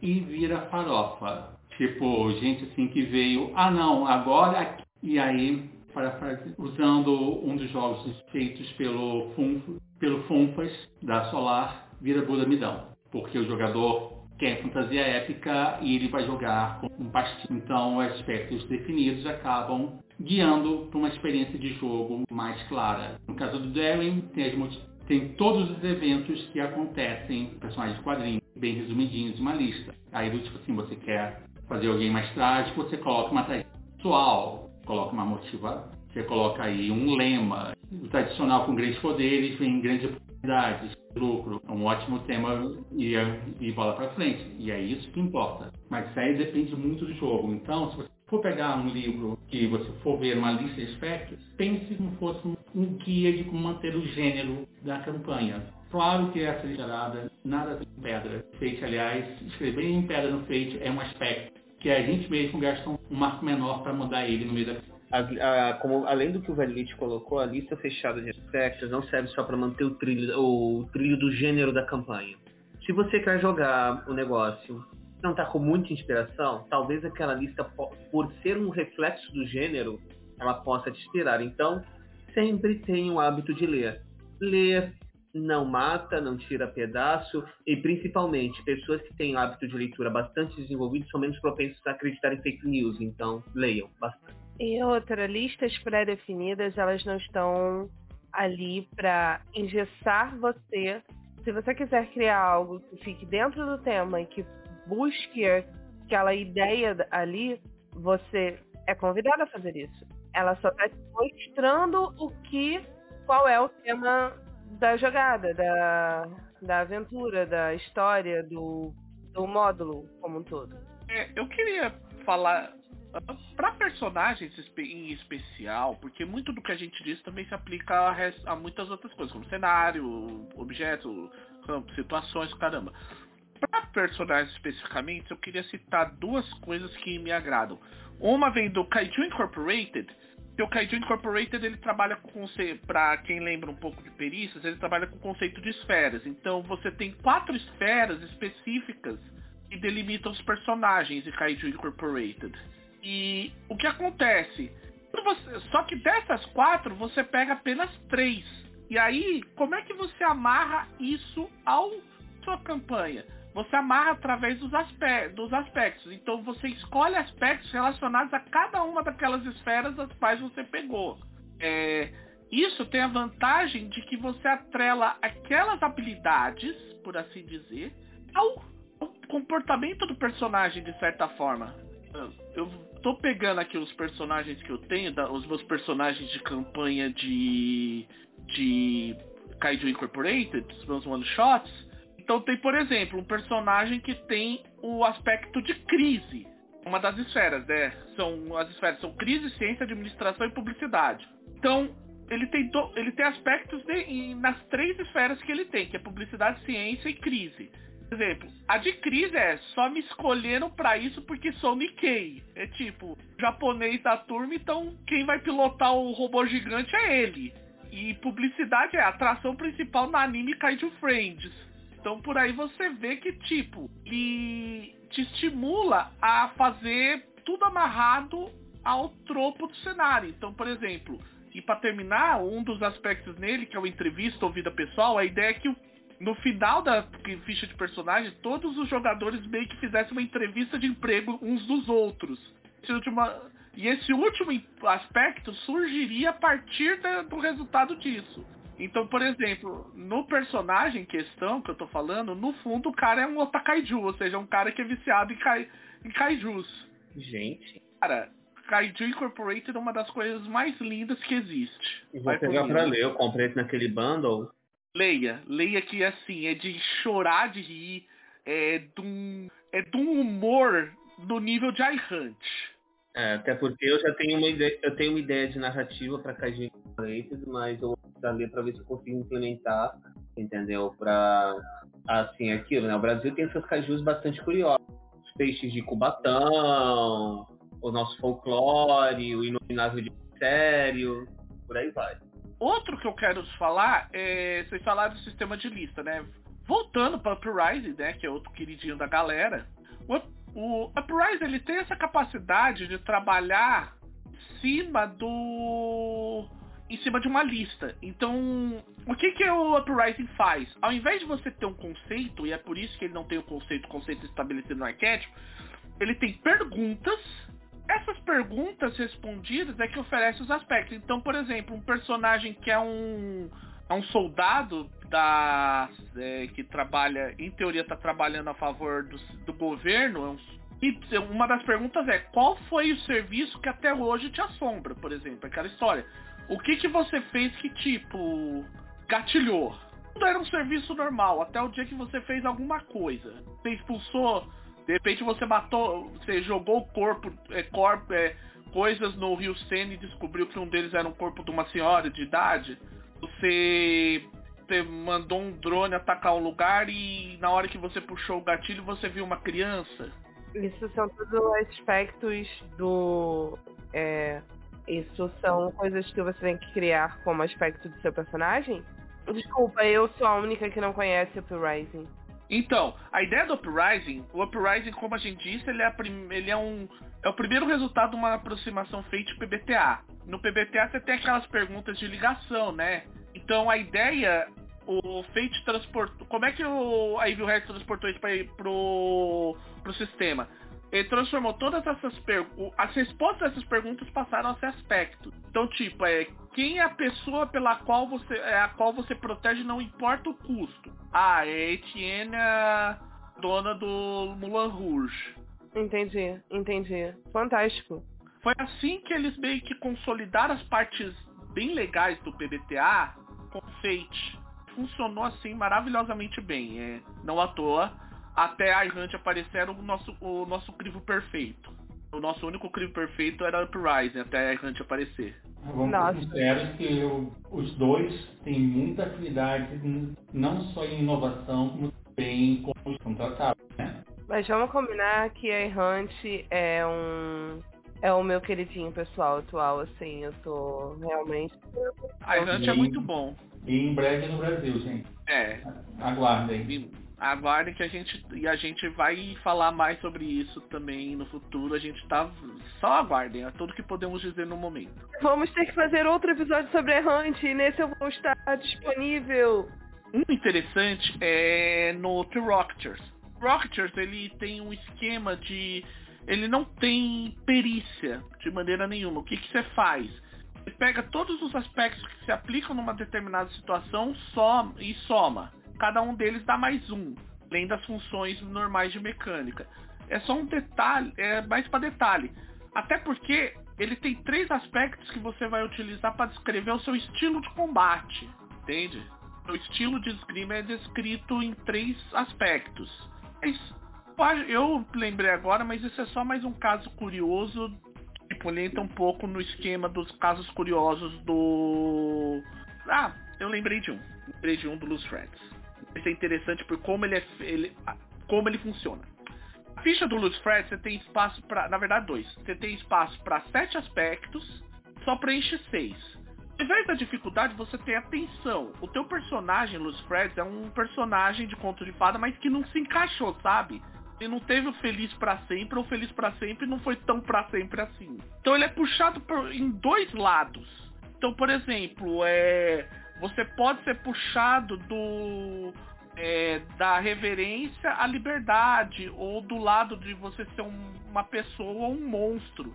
Você sempre está sendo puxado em dois lados. Tem duas coisas que são diametralmente opostas. Conforme você vai avançando de um lado para o outro, vai pendendo de um lado para o outro da tabela, da, da, da, do pêndulo, você vai ganhando vantagem ou desvantagem em determinadas ações. Entende? Então, por exemplo, eu estou pegando aqui um o Albertino, o coelho branco, ele tem, um, tem uma atenção chamada. A atenção dele é, é as amarras sociais, que entra a liberdade, tipo, ele poder tocar os aralhos e fazer o que dá na terra dele a dele. E a educação, tipo, seguir todos os protocolos, todas as títulos e normativas sociais, entende? Porra, isso é muito interessante. Até aí é normal, até aí é bem normal. Agora, o mais interessante é o sétimo aspecto. O nome do aspecto é assim mesmo, sétimo aspecto. E não é preenchido você não cria, não põe ele na, na parte do personagem, na criação do personagem. Por quê? Porque na prática ele vai servir para quando você fazer promessas mágicas, quando você tiver sob efeito de uma transformação ou de uma maldição, quando você tiver uma situação de bênção mística. Exemplo, a forma é quando você uma vez numa aventura de Blues Freds, personagens os personagens eles ofenderam uma. É, eu fiz o que é chamado de teste de bondade, né? Aquela coisa de colocar o personagem numa situação bem horrível e ver qual é o comportamento dele. Normalmente é tipo uma velha muito horrenda e se a pessoa for escrota com ele, ela se fode. Mas se ela for bacana, ganha alguma coisa boa. Entende? Entendi. Tipo Bela e a Fera e quando a fera bota a bruxa pra fora no meio, no meio. Na verdade, isso é staple de contos de fadas. Isso é formulaico dos, dos contos de fadas. O que, que aconteceu nesse caso? O cara foi escroto com essa velha, ela se revelou uma fada da flor, de uma floresta que eles estavam, uma floresta mística, e falou: Como seu comport, o comportamento seu é animal, como um de um burro, eu vou fazer com que a sua forma exterior represente o interior. E obviamente ele, ele desenvolveu uma cabeça de burro. Nessa mesma aventura, um dos personagens, é, para conseguir obter uma vantagem, ele prometeu substituir o coelhinho da Páscoa por um, por um tempo, que o coelho estava doente, o coelho original. Aí o Caio. Aí o, aí o que que acontece? Ou a pessoa que fez a roupa do coelhinho da Páscoa, porque se é uma roupa, o coelhinho da Páscoa originalmente não era um coelhinho da Páscoa, não era um coelho. Aí ele veste. O que que acontece? Ele era um lobo, ele era um filho da loba má. Eu descrevi o sétimo aspecto dele, o cheiro do, da presa do predador. E tipo, ele, e isso dava uns pânico nele, porque tipo, você pensa, ele tava com uma roupa de coelho, só que ele é um lobo. lobo quer comer coelho e ao mesmo tempo ele quer fugir do lobo. Você criou de. Você criou um caso horrível de disforia no mundo das fadas, Fábio. Isso é maldade. Mas é tão legal. Mas é maldade, tadinho. Tô com pena do lobo com disforia, coitado. Funcionou na. Funcionou nos contos de fadas. Funcionou. Ela é jogadora. Não, e não, e outra coisa, isso foi deixado. Eu, eu expliquei certinho. E ele explicou, ó, você vai virar um coelho com tudo que um coelho tem. Cara, beleza. É, isso é uma transformação mágica. E esse aspecto do sétimo aspecto é legal para você ver essas emendas, essas coisas que acabam flutuando a vida de um personagem de ponto de fada. Então aquela promessa mágica que de repente ele fez, que vai ficar batendo na cabeça dele, que ele tem que levar as tiras de aço para ir Rio Fiel e coisas do gênero. Interessante. Vem cá, deixa eu fazer uma pergunta. Nada, o coelhinho, a escolha pobre do coitado do lobo com disforia. É, esses aspectos, uma vez eles podem ser resolvidos, na verdade, a ideia do sétimo aspecto é que o sétimo aspecto é um aspecto especial que você tem que resolver. É um aspecto transitório em, em seu core, em sua origem.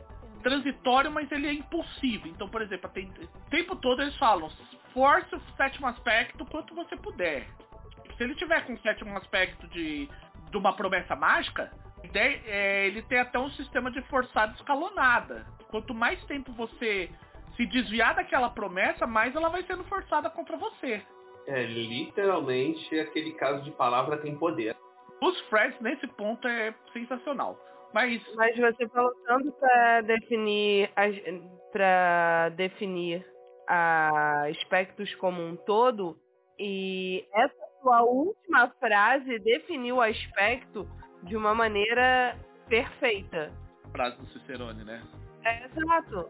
É, descrições, linguagem tem poder e tudo que pode deve será usado contra você. Ou oh, não, não, esse é outro ponto. E contos de fadas. E Luz Fres é uma maravilha nesse ponto, porque é aquela história, a lógica do conto de fada, para quem lê, assim, e quem lê e quem entende que não é nem a coisa fofinha, melosa da Disney, nem aquela coisa tudo é horrível, o mundo é uma desgraça, nada é bom dos irmãos Grimm, tudo é um meio termo, ele tem. É tudo sobre consequências. Se você fizer uma coisa boa, boa, normalmente você será recompensado. Se você fizer uma coisa ruim, normalmente você terá problemas. Ação gera reação. Isso, é ação e reação. Mas como, ok, voltando, porque isso não é um podcast sobre Luz Fred, é um podcast sobre aspectos.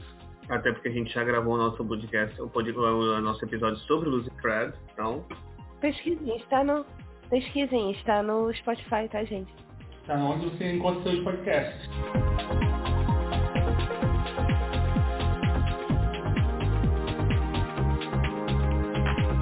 Vamos então falar como se cria aspectos? Assim, na parte de escrever sobre eles e como é que eles aparecem em jogo? Sim, acho que a gente já falou bastante o que é, o que fazem, exemplos típicos.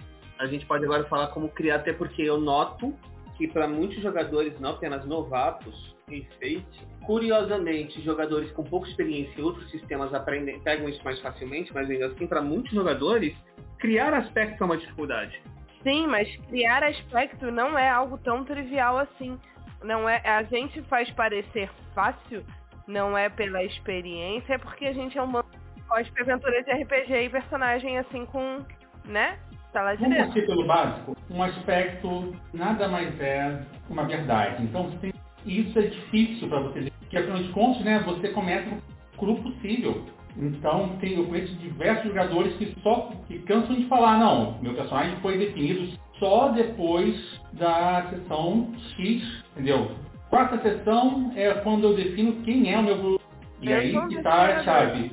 E aí que está essa bendita dessa chave. Quando você fala, mas pense da seguinte maneira, um aspecto é algo que vai definir a cena ou o personagem. E, vamos ser honestos, é bom ter alguma coisa firme né, sobre isso. E nesse caso, firmeza é algo mais, não posso dizer, mais clássico, né? Você começou a cena ou o personagem não sabe o que, que ele é, você tem esse pequeno probleminha. É, ele não acaba não sabendo para onde vai.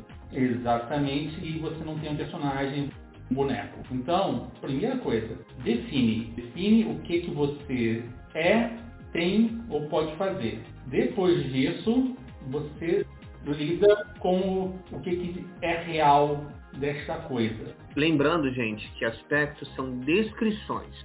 Então, se você está com dificuldade de elaborar um aspecto sobre o seu personagem, sobre aquela situação, pense. Pegar um exemplo extremamente tosco. Vamos lá, gente. Como é que. Suponham que vocês têm um amigo que acabou de chegar de Marte. É um, um exercício aqui para mostrar, mostrar a técnica. Suponha que vocês têm um amigo que acabou de chegar de Marte, que não tinha televisões e que a única coisa que ele tinha acesso era a poeira do deserto de Marte. Em uma frase, como é que você descreve Indiana Jones para ele? Em uma frase? É complicado, mas eu acho que eu sei como. Não em uma frase? Sim. Pessoa que investiga o passado, vindo em problemas recorrentes da ambição dos outros. O protagonista mais irrelevante da história do cinema. Outro conceito para o Indiana Jones. Eu dispararia arqueólogo chauvinista. E acabamos de ter umas muitas missões.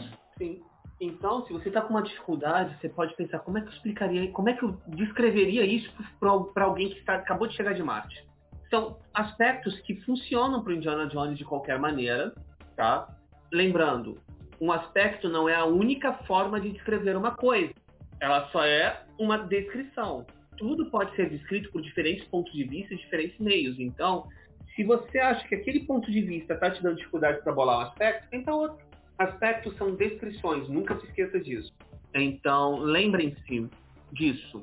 Quando você estiver pensando, um aspecto ele não é uma vantagem, ele não é uma desvantagem, ele não é um algo positivo, ele não é negativo, ele não é algo bom, ele não é algo mal, ele não é algo luminoso, ele não é nada, ele não é algo trevoso, ele é uma descrição, tá?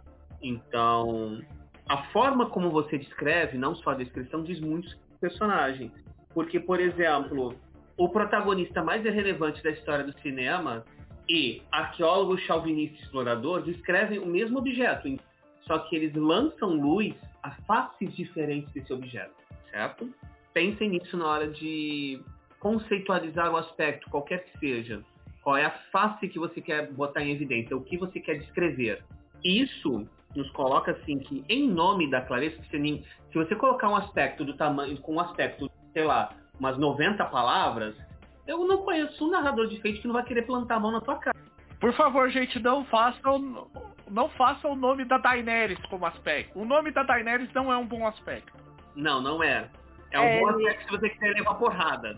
Não, você consegue resumir isso em palavras. Quanto maior é a descrição do seu aspecto, mais difícil utilizá-lo de forma produtiva, relevante e proativa se torna. Entenderam, gente? É aquela coisa do quanto mais você tenta esmiuçar aquilo ali para poder arrancar em qualquer cena aquilo ali, mais difícil vai ser conseguir encaixar muitos detalhes. Eu posso, posso dizer uma coisa? Um aspecto muito grande ele é muito restrito, apesar de parecer amplo. Sabe o que, que é o detalhe que muita gente também peca? Eles fazem isso para digamos assim, ah, é, é um, é, em especial vejo isso com o pessoal que vem já é veterano de RPG em geral. Aquela coisa do eu versus o narrador. Sim. O cara vai esticar esse aspecto para tentar fazer o narrador não colo não usar aquilo. Véi, se eu pego um negócio desse numa mesa, deixa o pessoal criar personagem, o cara faz uma coisa dessa, eu juro, eu faço questão de entortar o, a narrativa. Sair caminho, o quanto for. Fazer aquilo. Cara, eu sabe? desafiada também, Fábio. Eu vou te dizer que pra mim é igualzinho. Eu saio, do, eu, eu largo a história, eu saio do meu caminho e eu vou lá só para poder forçar esse aspecto a cada a cada esquina. E com isso vocês estão validando a mentalidade do jogador. Yeah! Calma, mas aí é o paradoxo, eu sei. O paradoxo do do jogador de Então, existe um ponto aí que eu cansei de ver, seguinte, é a pessoa com o aspecto à prova de bala. Que é do tipo, não é que ele não está lá para não ser ao contrário, ele está lá para não ser usado porque o jogador tem medo de desenvolver o personagem muitas vezes. E se, retornando um pouco ao ponto da questão, não só isso, gente. Se você faz um aspecto muito grande, ele fica muito restrito, você não vai usar com frequência. Se você faz um aspecto que você está com medo de usar, para que, que você botou aqui? Aspectos são fatos e verdades narrativas, são ferramentas narrativas e principalmente, se você quer gastar ponto de destino, você vai tirar eles da onde? De glicério? Eu, eu vou citar um exemplo que eu tô jogando numa mesa chat de Break, Breakfast Cult, né? Que é onde pessoa, como ele se define é Cthulhu contra Clube dos Cinco. Uma escola normal, pessoas normais, exceto que toda, toda pessoa lá ela tem algum tipo de poder sobrenatural, psiquismo, é geneticamente alterado, ou enfim, ela não é exatamente um ser humano de maneira geral. Por alguma razão. Ok, você tá jogando Vampire Diaries. Não, por... então, é, é mais zoado. Ah, então ela tá jogando Vampire Diaries bom, droga, tô com inveja. Tá jogando carta selvagem na escola. É pior do que isso. É pior do que isso, porque tem um, uns elementos fortes de anime. Ah, irado. Parece um anime ruim. É aquele anime ruim bom. Ruim que é tão ruim que é bom. É, tipo, é aqueles animes de escola que a escola é maluca. Sim, ou seja, anime B é ruim. Mas é tão ruim que ele é bom. Tipo Yu Yu Hakusho. É, Yu Yu Então, aí a personagem que eu fiz, né? Foi a, a Willamina Rabbit. Novamente, como eu sou muito fã de Alice, eu utilizei a temática assim. Esse mundo tem operação genética, tem um monte de coisa. Um culto pegou uma criança, até onde se sabe, um culto pegou uma criança injetou nela partes do coelho, do coelho branco e o resultado final é a Willa. Então, então, tipo, primeira ação que aconteceu foi que uma das personagens enfiou uma bica. Porque assim, ela tava super atrasada para ajeitar a classe pra o negócio escolar, né? Pro, pra aquela tradição do, do festival escolar. E essa, essa mina pergunta pro, pro mascote felpudo babaca de estilo aquela coisa horrível do, do Madoka. Ela se, se ela se, se ele sentiu algo estranho nessa situação, porque ela fechou na cara. Que ela tava super atrasada e ela tem um lance que ela não gosta de ela não gosta de ser atrasada em lugar nenhum. Por quê, né? O que, acontece? Ela vai, o coelho, o coelho não, o bicho esquisito mostra, tem alguma coisa cheirando esquisito daquela sala. Já acha esquisito igual o malvado já sai brando tudo. Tilha é, aí eu falei, nadador, é o seguinte, como ela meteu essa bica, ela tá a Willa desbaratinou, tá agachada que nem um coelho gigante num canto e tipo, só Deus sabe quando ela vai voltar ao normal. Maldade com a Willa. Ah, então, não, mas é porque a Willa, ela é, ela tem esse lance de ser uma meio coelha que, por alguma razão bizarra. Não sei a razão totalmente também, antes que vocês me perguntem. Eu, dei, eu joguei algumas ideias e depois a gente vai descobrir na narrativa o que é. Mas enfim, é, do nada gatilhou e ela ficou parada, estanque, tipo, o resto do dia preocupada, meio desbaratinada, olhando pro lado, tipo, meio, meio paranoica. E o pior de tudo, tadinha, chegou atrasada. Isso deve ter ainda dado mais um problema na cabeça dela. Não, é, é, é foi bem complicado. Enfim é, compelir aspectos, às vezes é que nem na vida real, vira, vira a bola de neve. Uma coisa que eu gosto muito, essa definição vem no Young Centurion, sobre, em especial para a dificuldade que eles falam. É, eles falam isso muito sobre a questão do aspecto de espírito, né? Young Centurions, todos eles são os, são os jovens centuriões, que são os, os centuriões dentro do cenário de, do espírito do século, são que os, os heróis que representam, digamos assim, os, os as maravilhas e as grandes conquistas que a humanidade vai ter durante aquele século. E o que acontece? Ele fala assim: se você cria um aspecto sobre, por exemplo, você ser o espírito da engenhosidade, você querer e o, o que você para você não é um defeito você querer consertar e melhorar absolutamente tudo que você vê. Uma característica inerente a você aquilo que a gente vem falando o tempo todo. O aspecto é, então, por exemplo, se eu ponho que a Willa ela é meio coelha, ela também tem as reações de um coelho. Um coelho, se você pega alguém, dá uma bica, faz um puta barulhão perto de onde ele tá, a primeira coisa que você vai fazer é estilingar e sair correndo pro local mais seguro que ele conseguir achar. Entende? Então você também tem que avaliar isso na hora de escrever um aspecto.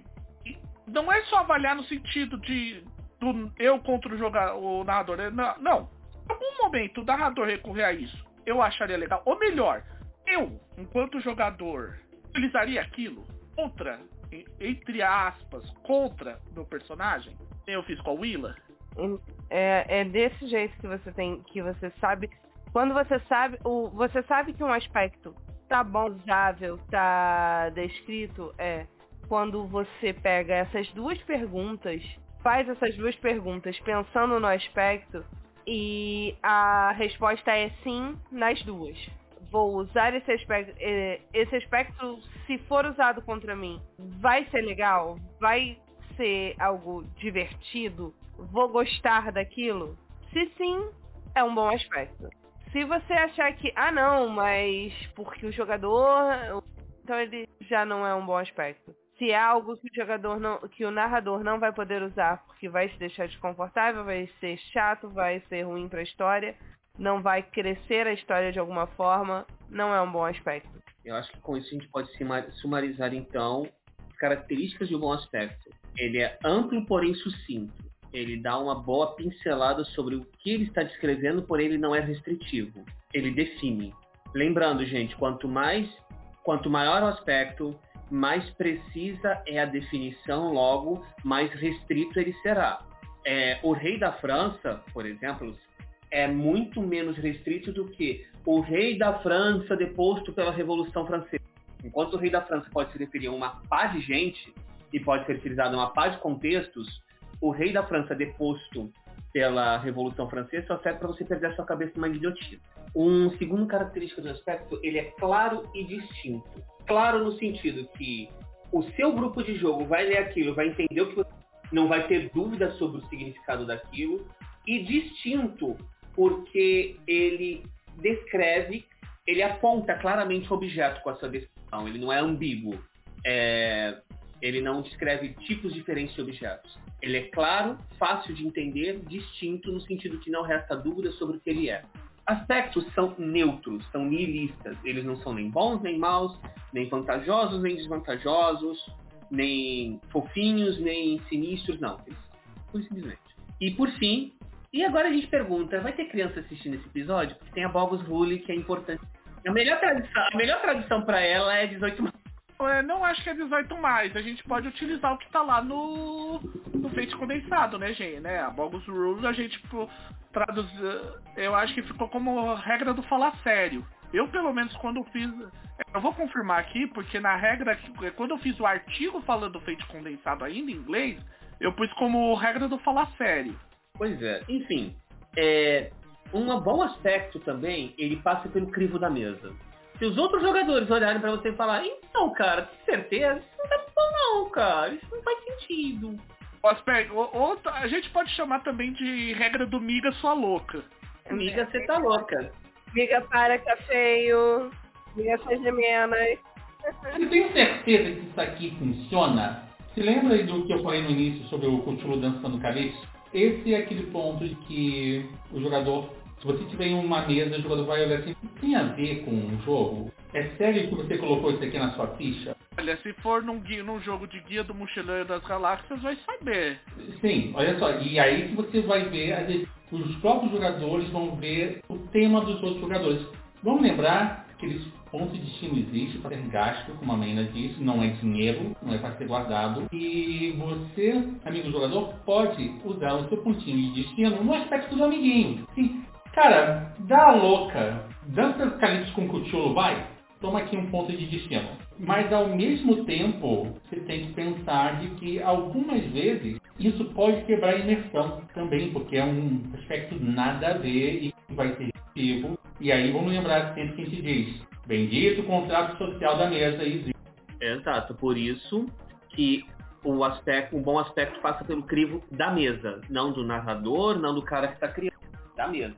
É, até porque conheça bem a sua mesa, é uma regra tradicionalíssima, sim, do tipo assim, conheça a sua mesa e ela nunca te faltará. É um, talvez um dos elementos mais poderosos que eu conheci em enfeite, do tipo Confia. Confia que a, a sua mesa é. É com eles que você vai jogar. Aí a gente tem que retornar ao contrato social, mas acho que a gente pode deixar isso para um outro episódio, né? Isso aí eu, eu acho que é um dica de mestragem. Sim, a gente pode deixar para um outro episódio.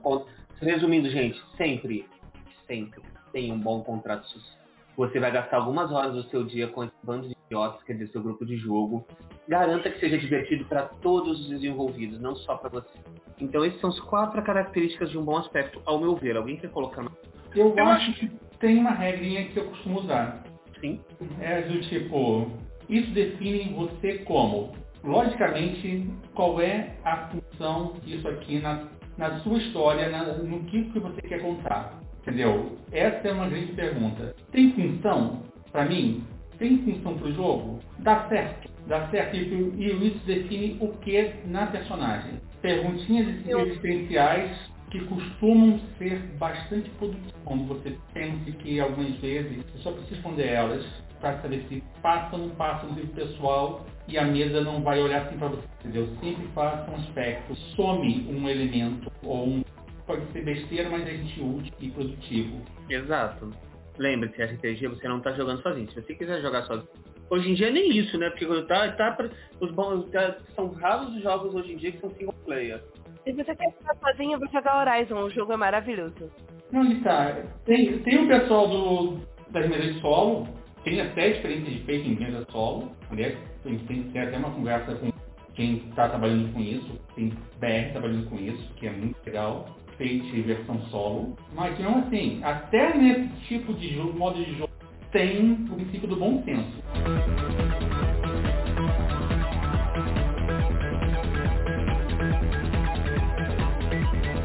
Uma coisa que eu queria acrescentar, que é uma coisa que é legal, que era falada muito no Fate básico.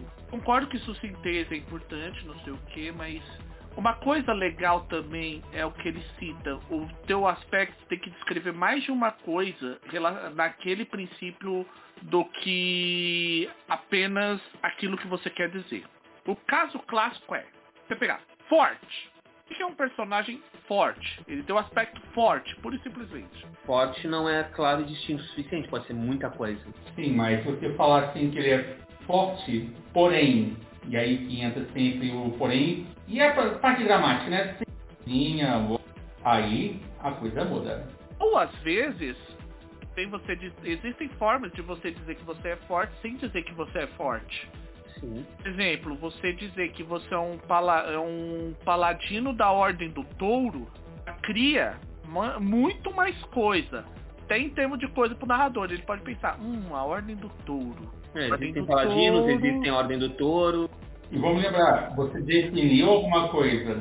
Eu tenho um aspecto mais genérico, até na mesa do Rafael, e que é sucinto peronomútil, que o Rafael já criou Rafael, você minera, você me dá tanto ponto de destino. Eu não. Olha só, eu dou até ponto de destino pra você quando você fala besteira. Porque você fala besteira com tanta convicção, não, não. Que você um aspecto que é completamente errado, estranho, então bora. Ser agente e estar na agência do caos. Por favor, isso aqui é carro denha. Por isso que eu falei, amplo, porém sucinto. Se você falar só forte, você não está cumprindo a parte do amplo. Você está tá dizendo pouquíssima coisa sobre isso.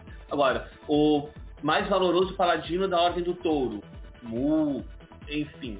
Já diz mais coisa e ainda é sucinto.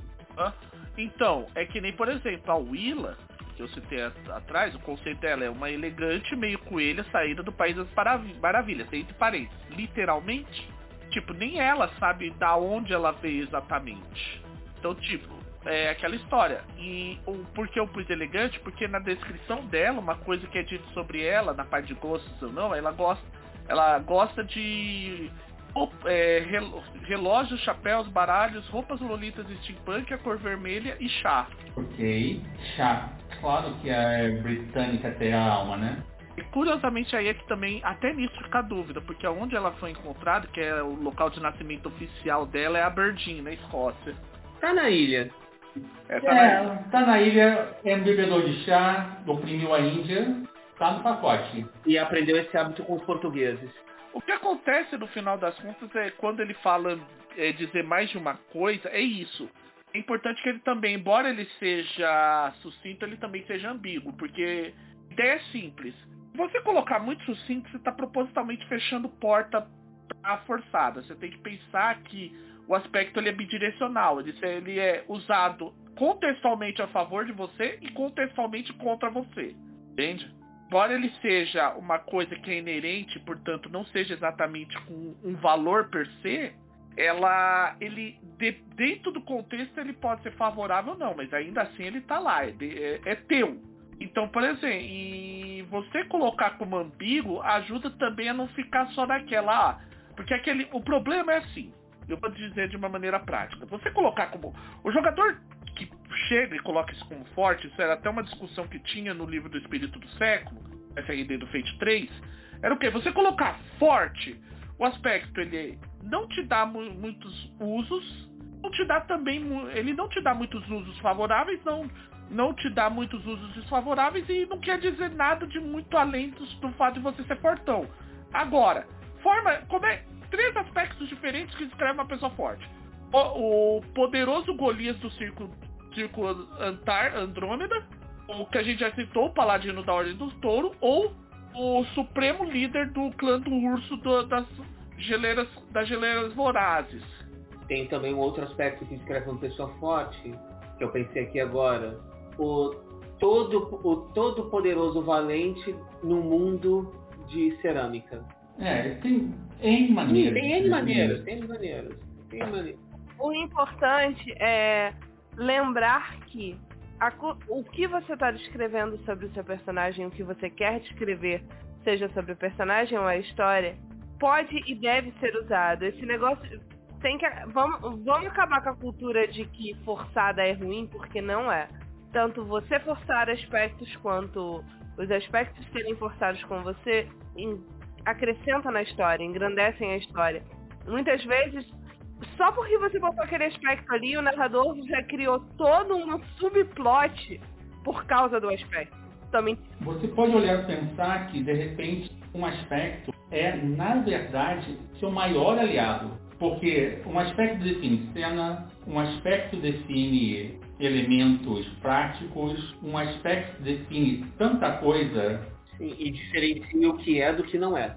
Vamos lembrar sempre, o aspecto é que limita a brincadeira. Se você está falando que você é um paladino da Ordem do Touro, então você acabou de delimitar que não, a Ordem do Touro não é a única ordem do mundo e dá o espaço para o mestre. Ao mesmo tempo, você também pode falar que existe uma, uma casta especial dentro da história, paladino, e por aí vai. Sempre é o limite e o determinante. Você sempre vai falar aí de determinação. O aspecto nada mais é do que a defesa, muitas vezes, para definir cenas e outros elementos a mais de campanha, seja como jogador ou como mestre. Eu posso falar que meus jogadores tendem a me dar tantos aspectos que eu olho assim do tipo, onde é que eu quero levar o jogo com isso? Por exemplo, uma certa jogadora aqui, que eu nem aponto a direção, está gravando um na sua me deu na mesa de, de meca que estou mexendo para ela,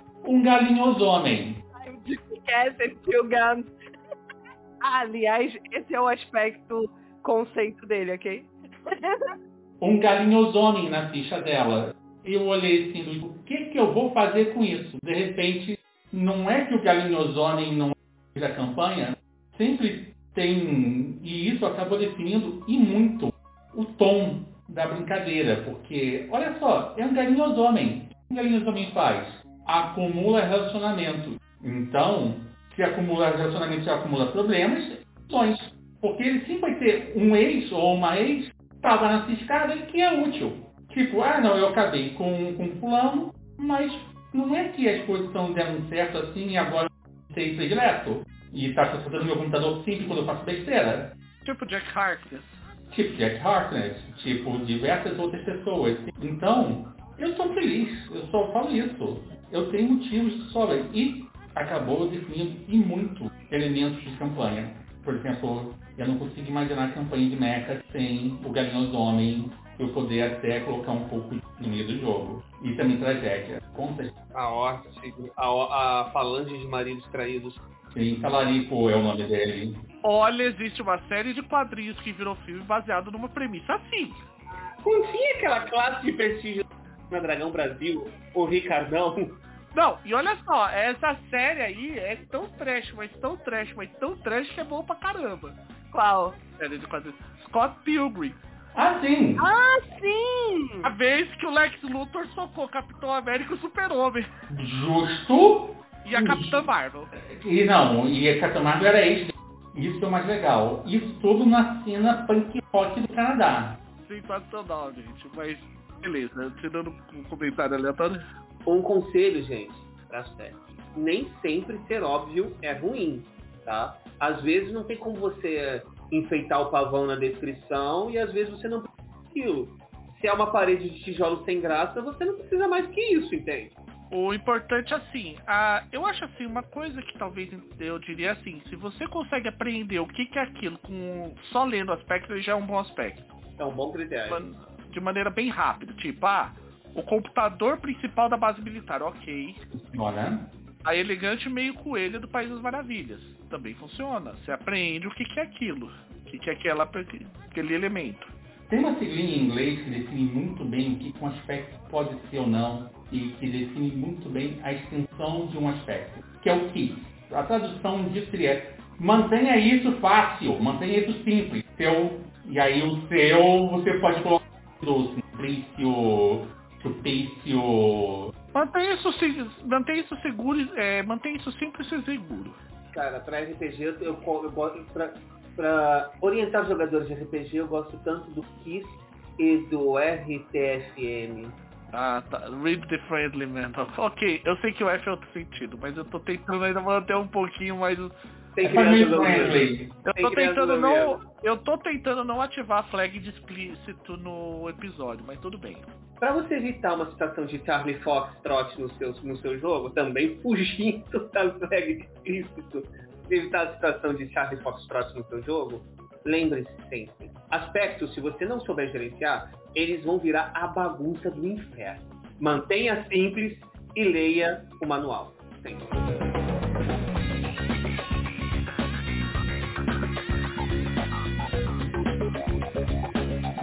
Isso, vamos seguir então. A gente já falou bastante sobre como criar, como Agora pensar. vamos falar tudo. dos, dos mecânicos, assim, a mecanização da.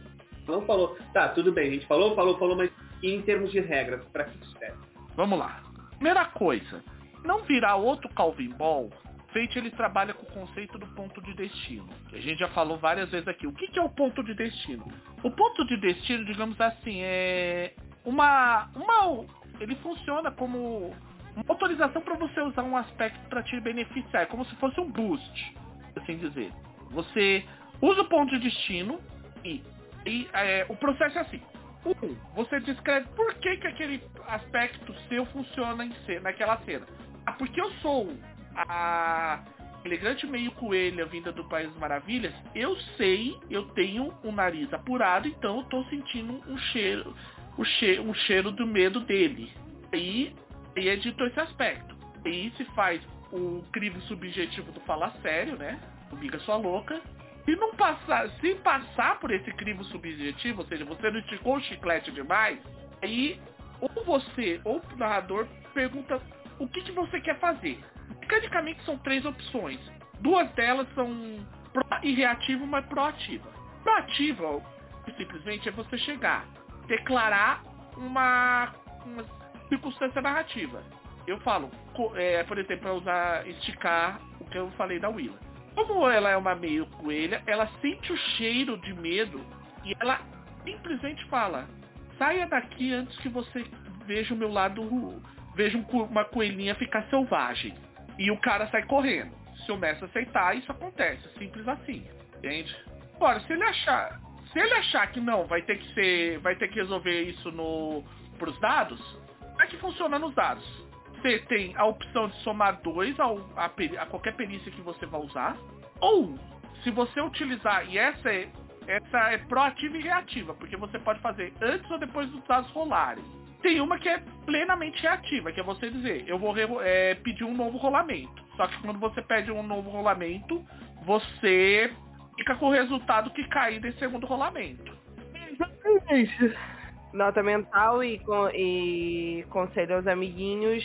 Não joguem enquanto sua mão estiver pra É, existe um outro ponto também que você tem que lembrar sempre. Um aspecto pode ser usado na cena com limites, tá? Afinal de contas, não dá para você sair abusando daquele aspecto e você esticá-lo como fosse um... esticar muito ele. Afinal de contas, quantas vezes se torna relevante em uma cena? O melhor, entendeu? Afinal de contas, o melhor jeito de Osasco pode ser alguma uma pessoa interessante, porém, não é, você não vai puxar muito esse limite, afinal de contas, porque, né, nem sempre você tem a opção, pode se dar o luxo de perder um ponto de destino para você afirmar pela enésima vez que você é o melhor atirador de Osasco. Estou dando o exemplo de Osasco porque, afinal de contas, Osasco é uma cidade legal. Antes vocês reclamem que eu sou, estou usando exemplos todos que isto aqui não é uma piada. algumas coisas que a gente pode falar de usos que são mais incomuns de aspecto, né? Primeira coisa e é o seguinte, um aspecto ele tem um fator de limitação de contexto. Isso no jogo é tão importante que é como eu disse, porque ele me ganhou em uma para uma selada para Roger Rabbit por causa disso, porque você pode simular mecanicamente com um aspecto, você já pode trazer toda para uma determinada cena, uma, todo um conjunto de regras novas. Eu taquei de- é, que os personagens estão na Desenholândia, a partir do momento que eles estão na Desenholândia, eles podem, se eles quiserem, ah, eu tô na Desenholândia, tô, então isso quer dizer que eu posso exemplo, me atirar debaixo do rolo compressor e só virar uma panqueca, não vai morrer. Você, tipo, ah, o rolo compressor tá vindo de mim. Mas eu tô na desenho, né? Vou virar uma panqueca. Legal. Você não morreu. Virou uma panqueca, mas você não morreu. Provavelmente com aspecto achatado que nem uma panqueca. Vivo estou, vivo estou. Mais chato que uma panqueca, mas tá vivo. Coisa legal, né? É, isso, pena que não explicaram isso pra Ted Valiant, mas infelizmente acontece, né? É, então, e algumas vezes você também pode de forma negativa. Ah, eu vou. Vamos com calma aí. Ted Valiant é outra história. Valiant é um. É o irmão do, do Ed. Então, o Ted foi vítima de um desenho que aprendeu como matar humanos em definitivo, ou seja, contornar a lógica de desenho. Isso, pode ser também, quem disse. Ah, jogou uma, tudo, jogou um piano na cabeça do cara. Mas enfim, Ted Valiant à parte. Vamos lembrar também que algumas. Vamos usar de novo o desenho online como exemplo, porque lógica de desenho também poderia ser usada de forma negativa. Que bom, você acabou virando. Então, alguém pode usar isso como negativo. Ah, não, você não vai. Você é humano. A regra não se aplica a você. E aí que está. É lógica de desenho. Você, por definição, não é um desenho. E aí é uma forma de você lidar de forma negativa, que a princípio é, ah, isso aqui é muito legal. Todo aspecto. Não, gente. O aspecto existe, infelizmente ou felizmente. É a questão toda. A lógica de desenho pode ser usada contra porque definição. E essa definição simplesmente diz, olha, não é assim que a brincadeira funciona, tá? É desenho, não ser humano. É, ou pelo menos pode ser assim, ah, tudo bem, você quer tentar isso, ok. Um coelho de desenho animado resistiria com passando o teste de mais dois. Você tem que passar mais quatro se alguém usar o aspecto de maneira hostil contra você, que é aquela história. Uma das opções que tem é você somar mais dois na dificuldade de qualquer oposição. Você pode não simplesmente negar, você pode dificultar. Isso é uma coisa importante. Não, evitar o não, mas aprovar o sim, mas. E isso pode ser usado por jogadores também que não concordem com uma ação durante uma cena. Você pode força, você pode usar isso. Não, não. Eu gasto aqui o meu ponto de destino para que você não já que você não acredita em fadas, você não vai. Você não pode. As, as regras dos desenhos não se aplicam a você. Tem toda uma série de explicações nesse quesito. O importante é você que. Uma coisa, uma definição que você pode dar no ponto de destino é: o ponto de destino meio que permite que você altere o contexto para que aquele aspecto seja útil a você.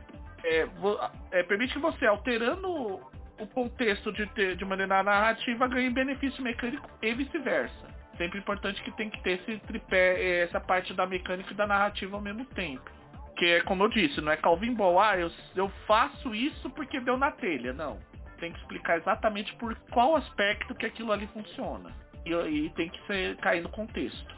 É, como eu disse lá em cima também, o Warrior the Cape mostra uma coisa assim, que é é o motivo pelo qual eu costumo dizer que o Earn the Keep pra mim funciona melhor como cenário de é, regra de super, porque ah, que que eu, eu eu tenho um aspecto que eu sou um personagem Atlas, que seria o equivalente de Earn the Cape ao Super-Homem. Como eu sei que eu vou? Simples, você voa. Inerente. Ah, mas eu preciso voar rápido. Chegar. Saber se eu chego a tempo de pegar a mocinha antes que ela se esborrache no chão. O atletismo, chapa. Os aspectos têm esse poder de alterar certo como o comportamento das perícias funcionam. É um pouco que a gente, um tanto que a gente viu lá no Accessibility Toolkit. Você ter um, uma cadeira de rodas não te impede de utilizar atletismo, muito pelo contrário, você vai impulsionar a cadeira de rodas e vai se arremessar pelo, pela rampa para passar pelo, pelo buraco. A gente até deu um exemplo da, de ser o o aspecto mais radical dos X Games para um cadeirante. É o cara do Nitro Circus. Uhum, exatamente. É uma outra coisa que um aspecto bem descrito pode fazer. É aquela história.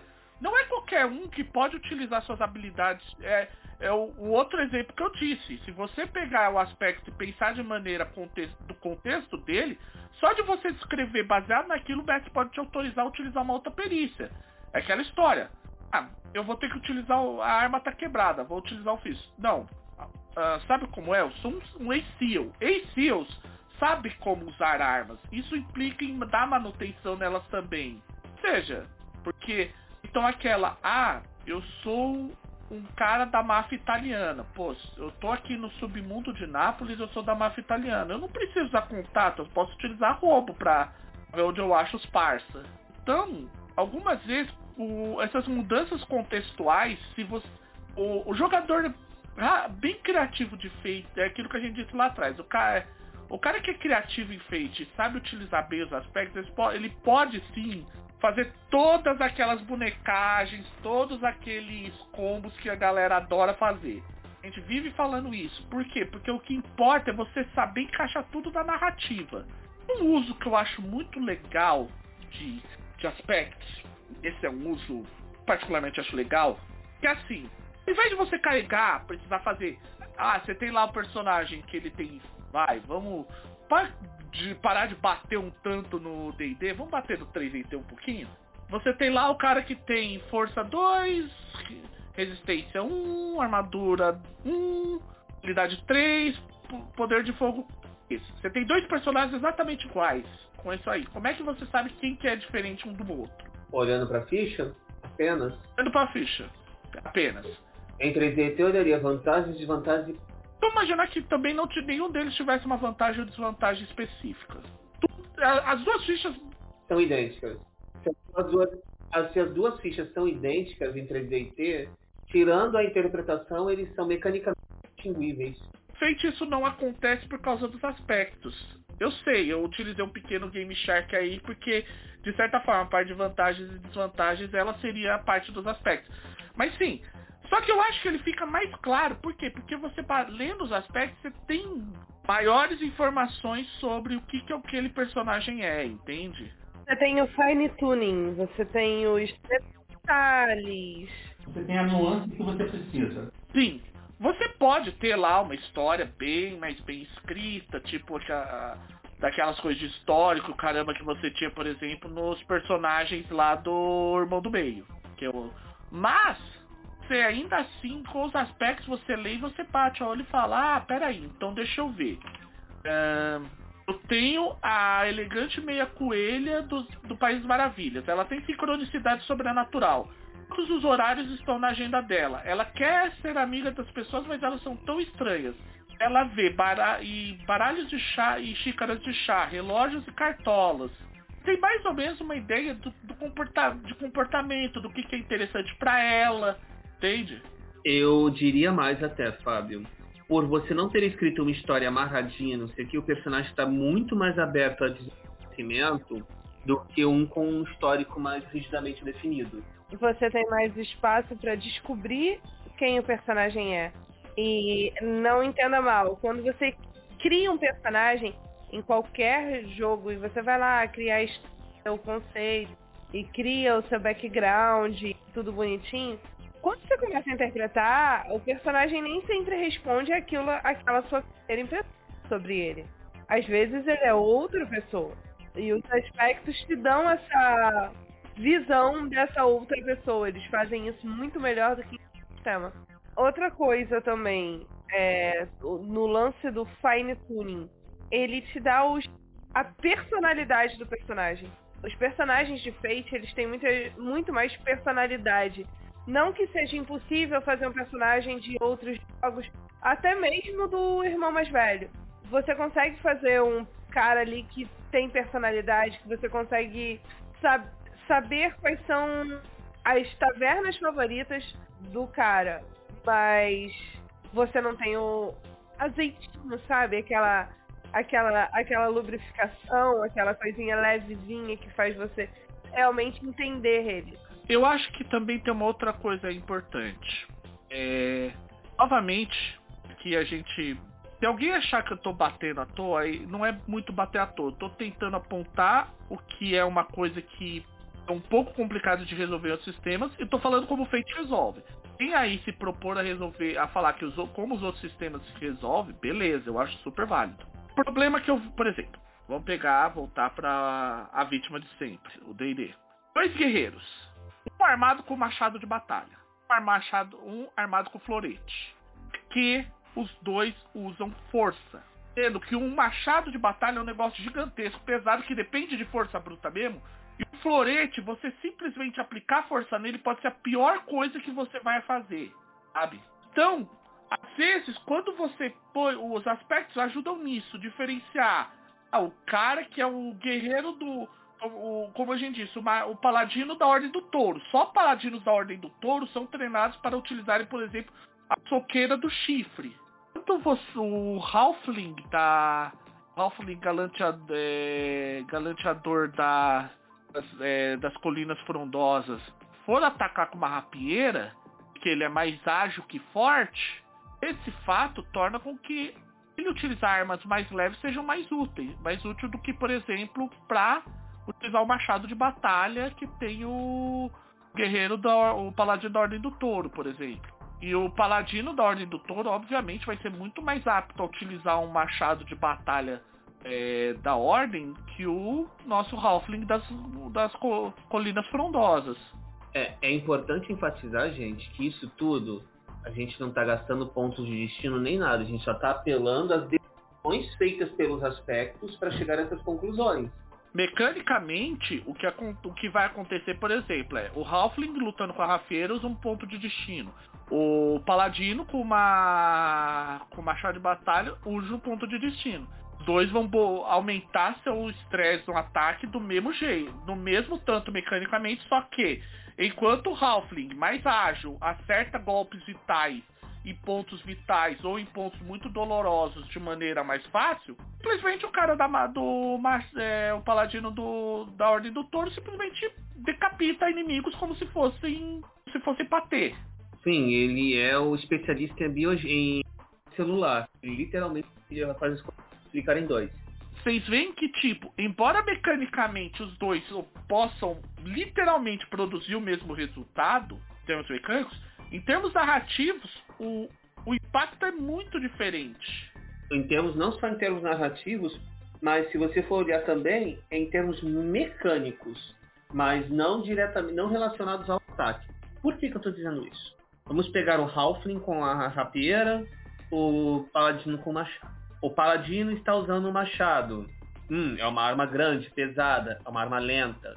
Então, se alguém quiser utilizar o fato dele ser um paladino, ter todo um treinamento com machado, para compelir esse aspecto, a fim de ter, mais, uma, de ter algum benefício relativo a esquivar-se dele por movimentação rápida, consegue. Então, não é só para. É, não é, é narrativo e enfeite. Por que é narrativo é mecanizado? De maneira geral, eu não tenho mais nenhum uso de aspecto que eu possa ah, um uso importante de aspectos também é o que?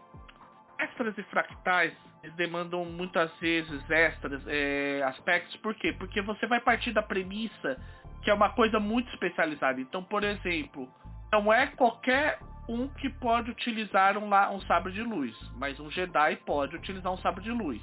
Não só isso, até o próprio paladino da Ordem do pertencer à Ordem do Touro poderia ser um extra se esse pertencer tiver vantagens além da pura e simples fato de pertencer.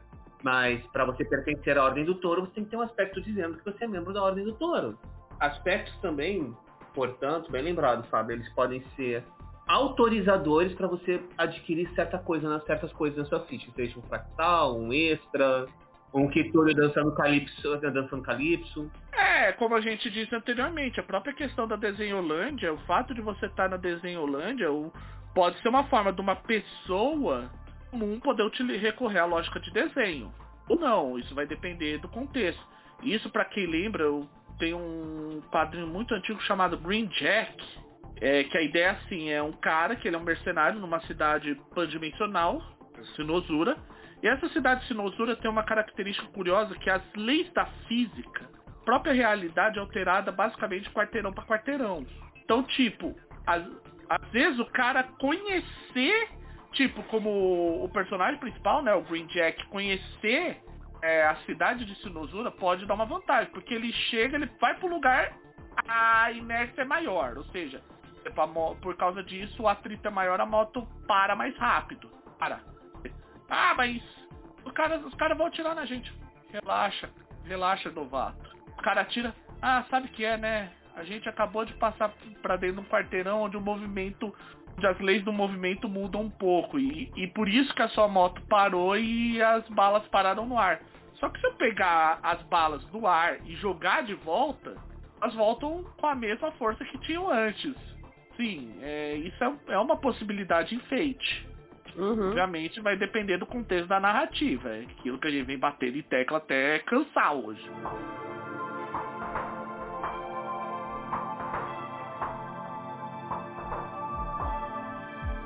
É, alguém mais tem mais alguma coisa? Eu acho que a gente já tá bem, bem, bem de falar de aspecto, né? É, acho que a gente conseguiu abordar todos os pontos importantes. Eu acho que fizemos as discussões importantes que para convidar os nossos ouvintes a ver o aspecto não como uma simples frase escrita na sua ficha, mas com todo o contexto, todo o teor, todo o potencial que ele tem. Até porque, vamos lembrar sempre o seguinte, pode ser uma jabuticaba, foi minha provocação inicial, mas antes de mais nada, está falando sobre uma coisa importantíssima do jogo. Está falando sobre como você define a conversa que, é, que rege o jogo em si. Então, gente, um aspecto muitas vezes é aquela elemento que o pessoal tem dificuldade, mas não é tão especialista aí.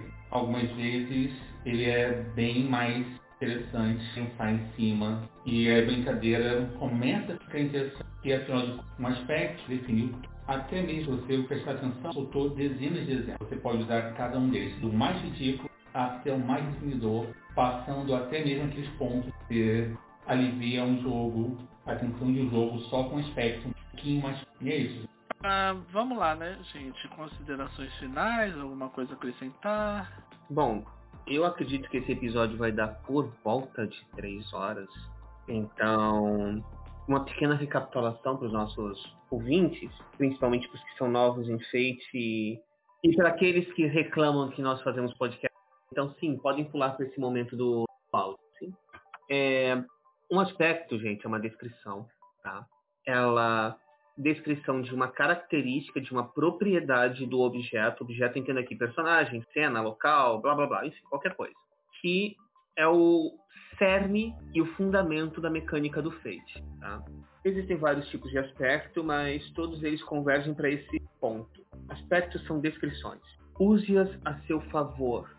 E lembre-se que quando você descreve o que uma coisa é, você também está dizendo o que ela não é quando você descreve uma coisa, você não descreve a totalidade dessa coisa, você descreve só um ponto, um ângulo, uma face, uma faceta daquela coisa. E mantém isso simples, idiota, porque quanto, quanto mais você complica, pior é para utilizar essa mecânica. É, eu não tenho muito mais o que acrescentar, né, gente? Palomitas? Eu acho assim, é, aspectos são seus amigos, tanto quanto pontos de destino. E não é só porque eles andam lado a lado e você pode destino utilizando aspectos, pode farmar, ganhar pontos de destinos por forçadas ou por agir conforme seus aspectos, coisas do gênero. Os aspectos eles dão o fine tune, a personalidade do seu personagem, eles mostram os detalhes que você não conseguiria explicar de outra forma. Por isso eles têm que ser amplos e sucintos e tudo isso que o Cerone passou duas horas. Então, ah, e não tenham medo de usar pontos de destino, tá, gente? Por favor, eles não são dinheiro, gaste eles. Eu acho que eu vou passar a falar isso todo o episódio, gente. Porque é um... Não, é sério, gente. Por que, que nego economiza ponto de destino? Alguém me explica. Porque é um recurso. Isso é uma discussão para mais tarde, tá, gente? Ele é ótimo até de um, programa... Uhum. Bom, então, né, gente, já que acho que ninguém mais tem nada a acrescentar, né? Vai ficar aí. Recadinhos de sempre, né, gente? Comunidade do Facebook, é, Movimento Fate Brasil. No link, é, no show, no link do show notes também vai ficar o link pro Discord do Movimento Fate Brasil. Meio Fate Masters Podcast, arroba gmail.com. Dúvidas, críticas, sugestões em especial que esse, esse episódio foi um episódio mega cabeçudo. Mandem os. Mandem suas dúvidas, mandem os questionamentos que de repente a gente queira. Vocês queiram fazer pra gente refletir aí o, o que vocês pensam sobre os aspectos e tal. E a gente vê ajudar, é, de repente reformular e trabalhar essas coisas e ajudar e também de repente até aprender coisas novas, quem sabe, que esse é uma, coisa, uma coisa importante. Ninguém aqui a gente fala que é Fate Masters, mas a gente não é dono da verdade também. Muitas vezes a gente aprende entre a gente, aprende com coisas que a gente lê, com coisas que as pessoas comentam. E para deixar um último aspecto aí, né, gente? Vamos deixar o aspecto do Fate Masters, né? Que é quanto mais Fate, melhor. melhor. Quanto mais Fate, melhor. Bastante melhor. Ok, só por último, deixa eu mandar o meu. Valeu, o cara do do e-mail do início do episódio, porque é, eu não mandei um oi na hora e aí começou o episódio, então tá indo meu beijinho agora pra ele. Que bom que a gente te ajudou. Beijo. Quanto mais te